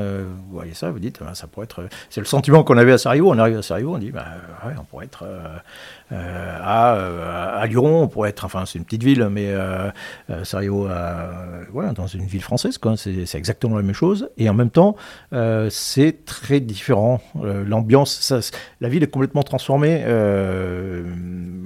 physiquement, les, choses passent plus de la même façon. Euh, ce qui frappe beaucoup, par exemple, c'est le silence. Euh, donc il n'y a plus la vie normale d'une euh, ville, hein, la circulation. Le...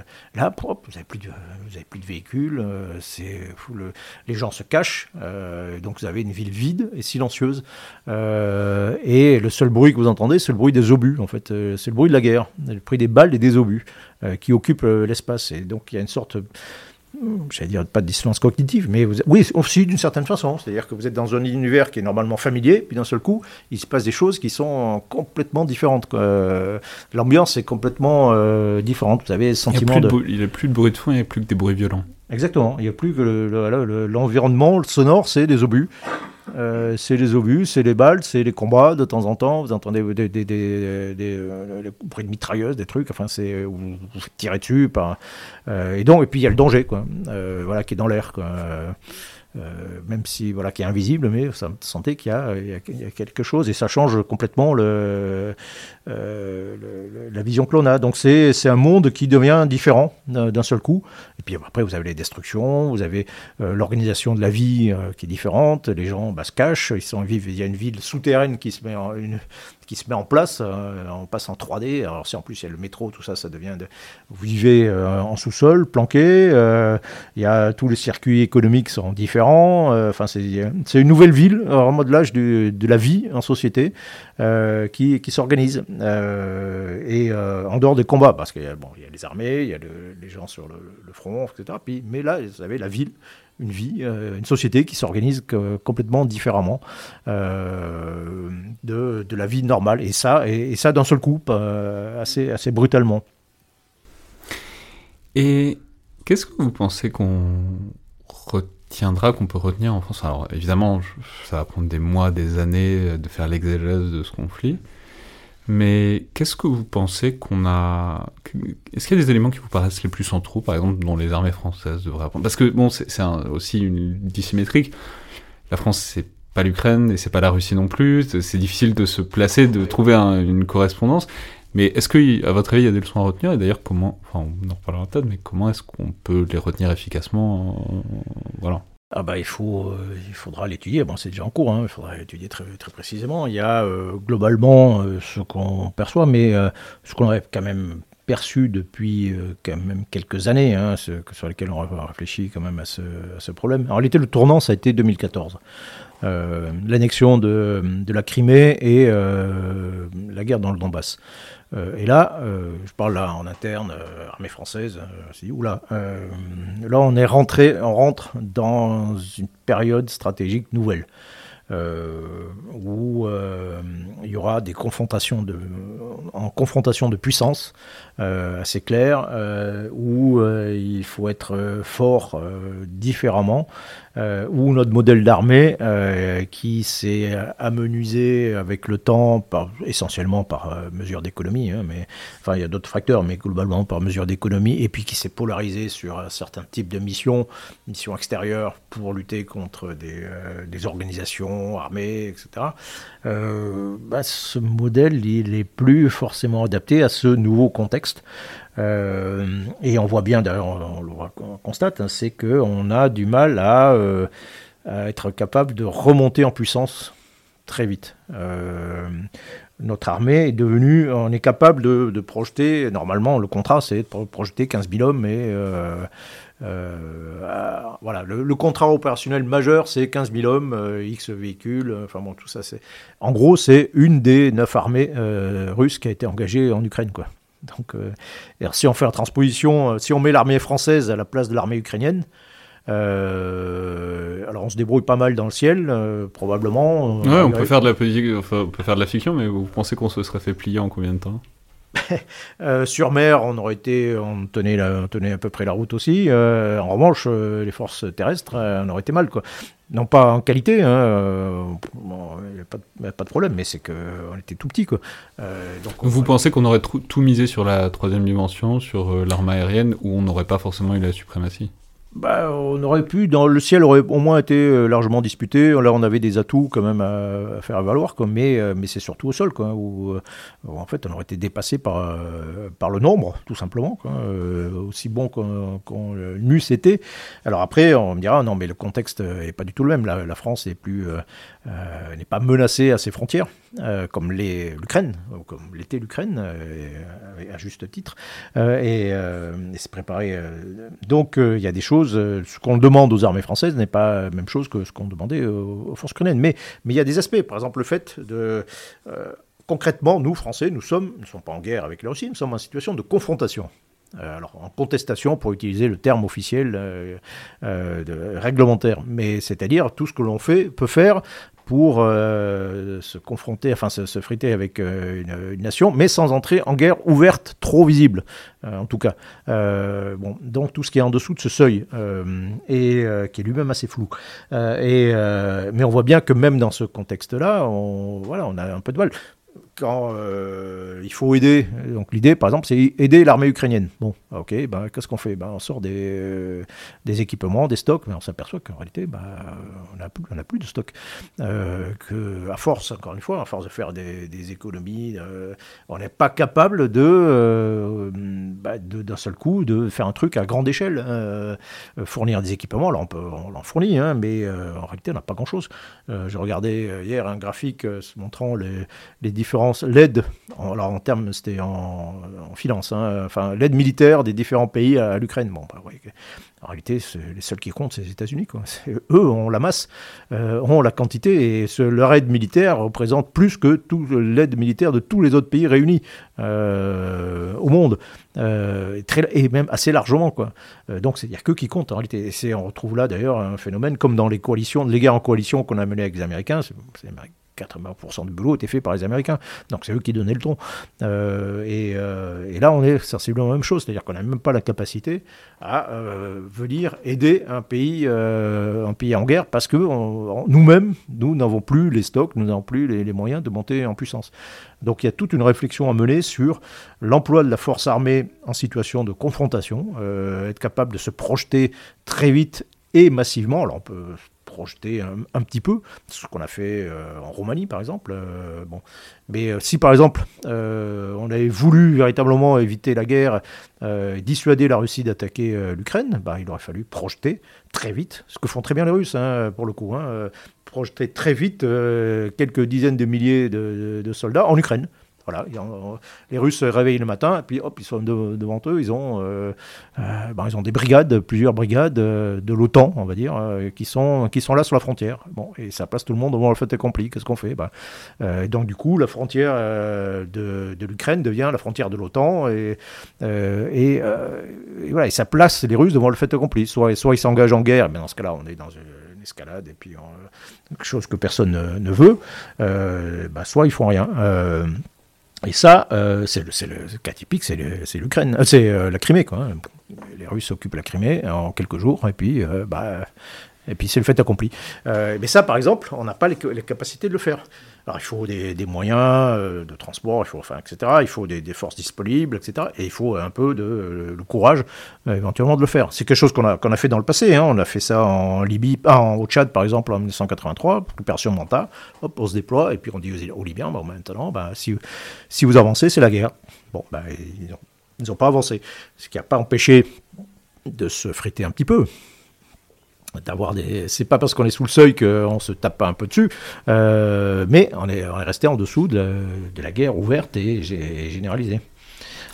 Et ça, vous pensez que, enfin, ça revient un peu au début de la discussion, mais vous pensez qu'on le fait, enfin, ou qu'on va pouvoir le faire, c'est-à-dire même de votre connaissance institutionnelle, quoi, des armées françaises, est-ce que vous pensez qu'on a la, à la fois l'ouverture d'esprit, la souplesse, le dynamisme pour voir, ok, là il se passe quelque chose de majeur, faisons une, deux, cinq, vingt task force euh, pour euh, faire du rétex de ce qu'on est en train d'observer et l'intégrer à moyenne échéance dans euh, notre doctrine d'emploi des forces.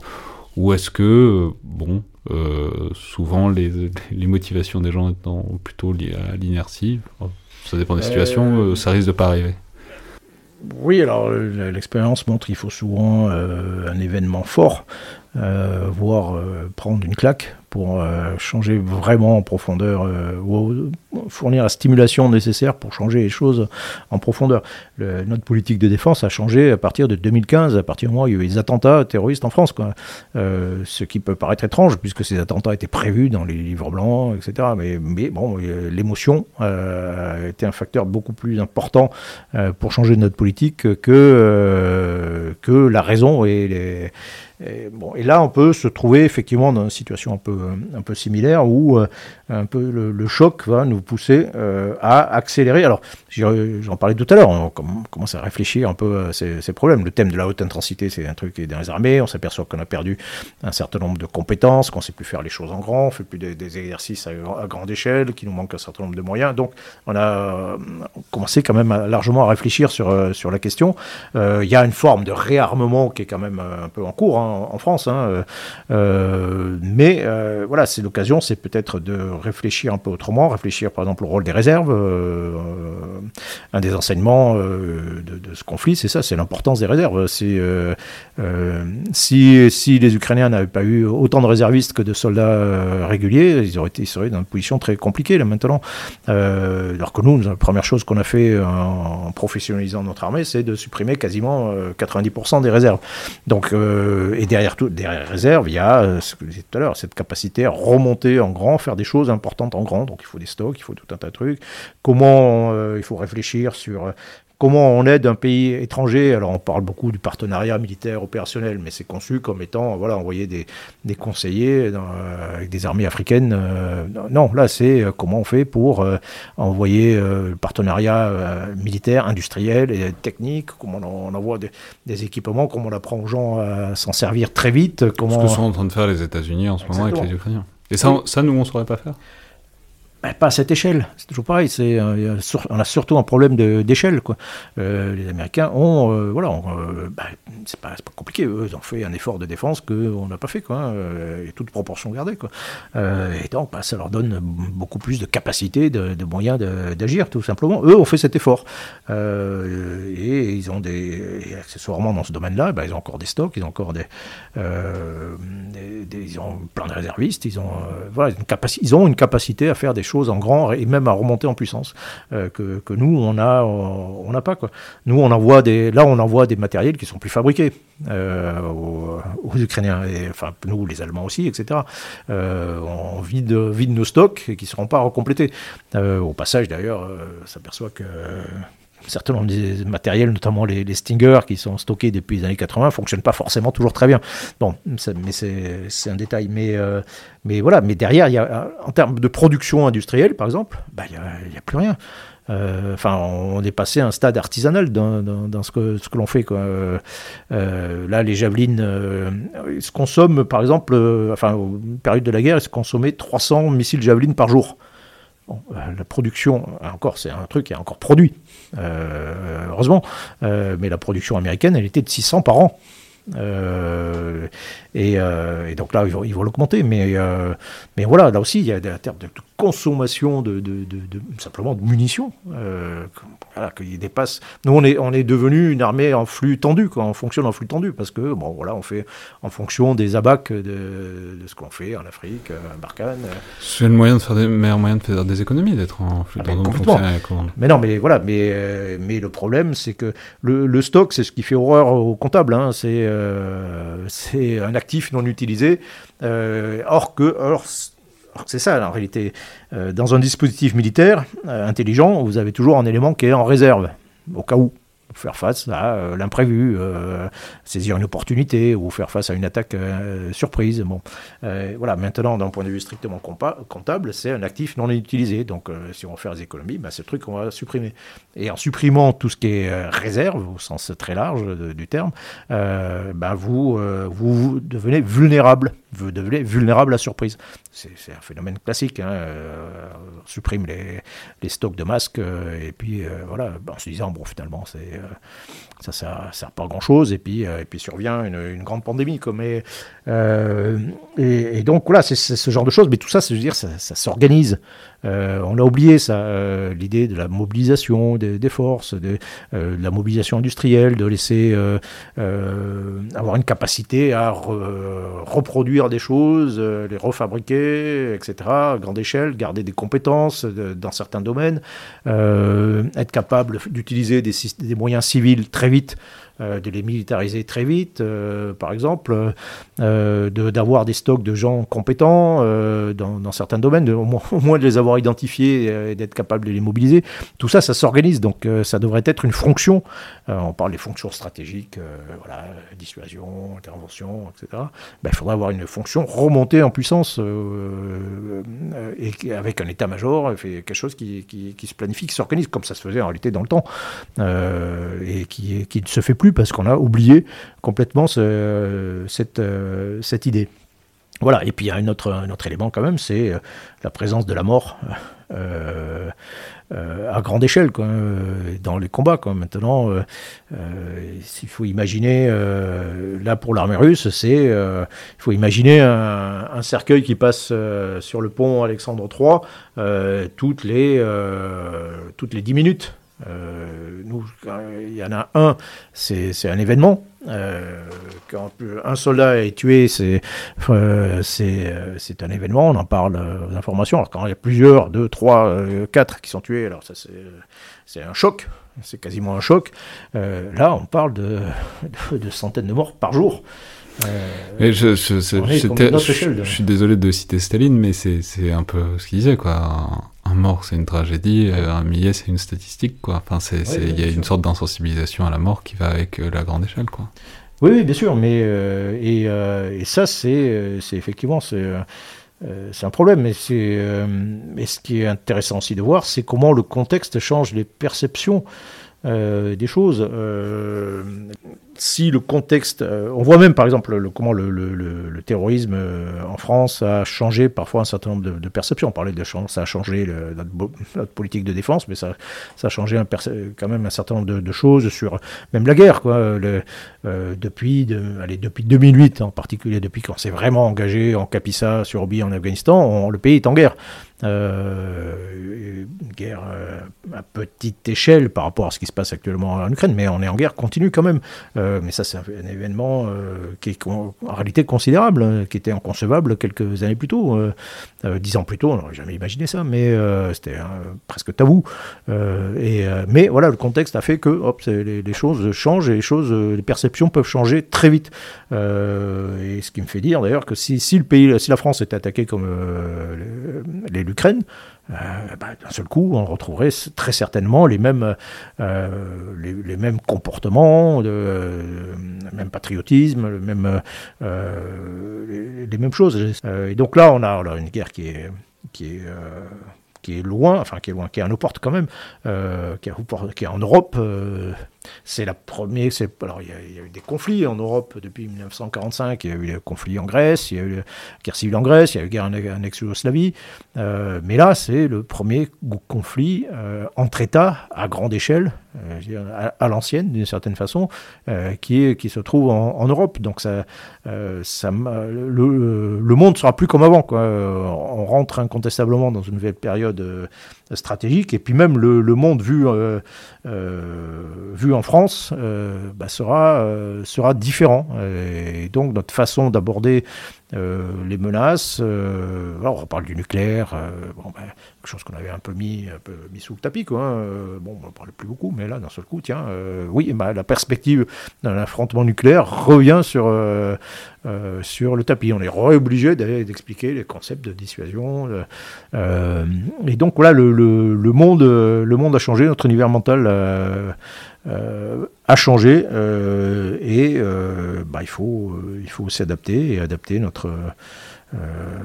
très concrètement, notre modèle de force à, ce, cette nouvelle ère stratégique qui va durer quand même un certain nombre d'années. Mais c'est ce qu'on parlait de, de mon livre sur le temps des guépards, ce que j'explique, c'est que voilà, en gros, tous les 20 ans, on change, euh, on change de, de, règles stratégiques. Les règles du jeu changent euh, assez brutalement, souvent, euh, il faut se réadapter à ce, nouveau contexte, à ces nouvelles règles du jeu, et puis réadapter nos hypothèses d'emploi, de comment on emploie la, force dans ce nouveau contexte.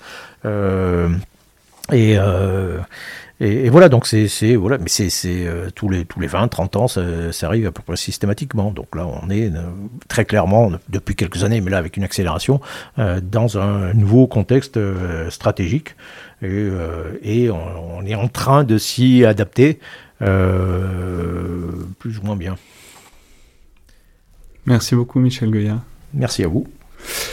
Je rappelle évidemment qu'on peut vous retrouver en ce moment tous les soirs ou presque sur BFM TV et je vais évidemment recommander votre excellent dernier ouvrage, Le Temps des Guépards. J'en profite aussi pour euh, recommander votre premier, qui, je vais l'avouer, reste encore mon préféré. Euh, Sous le feu, La mort comme hypothèse de travail, qui est régulièrement réédité, qui reste à mon sens euh, un des plus beaux livres sur la guerre de ces dernières décennies, que tous les euh, nouveaux auditeurs du collimateur, que tous vos nouveaux fans surtout devraient absolument lire, parce que vous y parlez copieusement de Sarajevo. Ils apprendraient énormément sur la guerre, euh, ils apprendraient beaucoup aussi sur vous personnellement. Merci beaucoup. Merci. Merci aussi à tous ceux qui ont posé des questions sur Twitter. J'ai essayé d'en relayer autant que possible. Euh, C'était évidemment pas possible de toutes les poser. Mais beaucoup, merci beaucoup pour toutes les suggestions. Désolé pour toutes celles auxquelles on n'a pas pu répondre. Euh, une prochaine fois peut-être. C'était donc le Collimateur, le podcast de l'Institut de recherche stratégique de l'école militaire. Je vous rappelle que tous les retours, remarques et commentaires sont, sont bienvenus euh, par mail ou sur les réseaux sociaux de l'IRSEM, tout comme les notes et commentaires, notamment sur Apple Podcast ou sur SoundCloud, qui aident grandement à la visibilité euh, de l'émission. Merci à toutes et tous, et à la prochaine fois.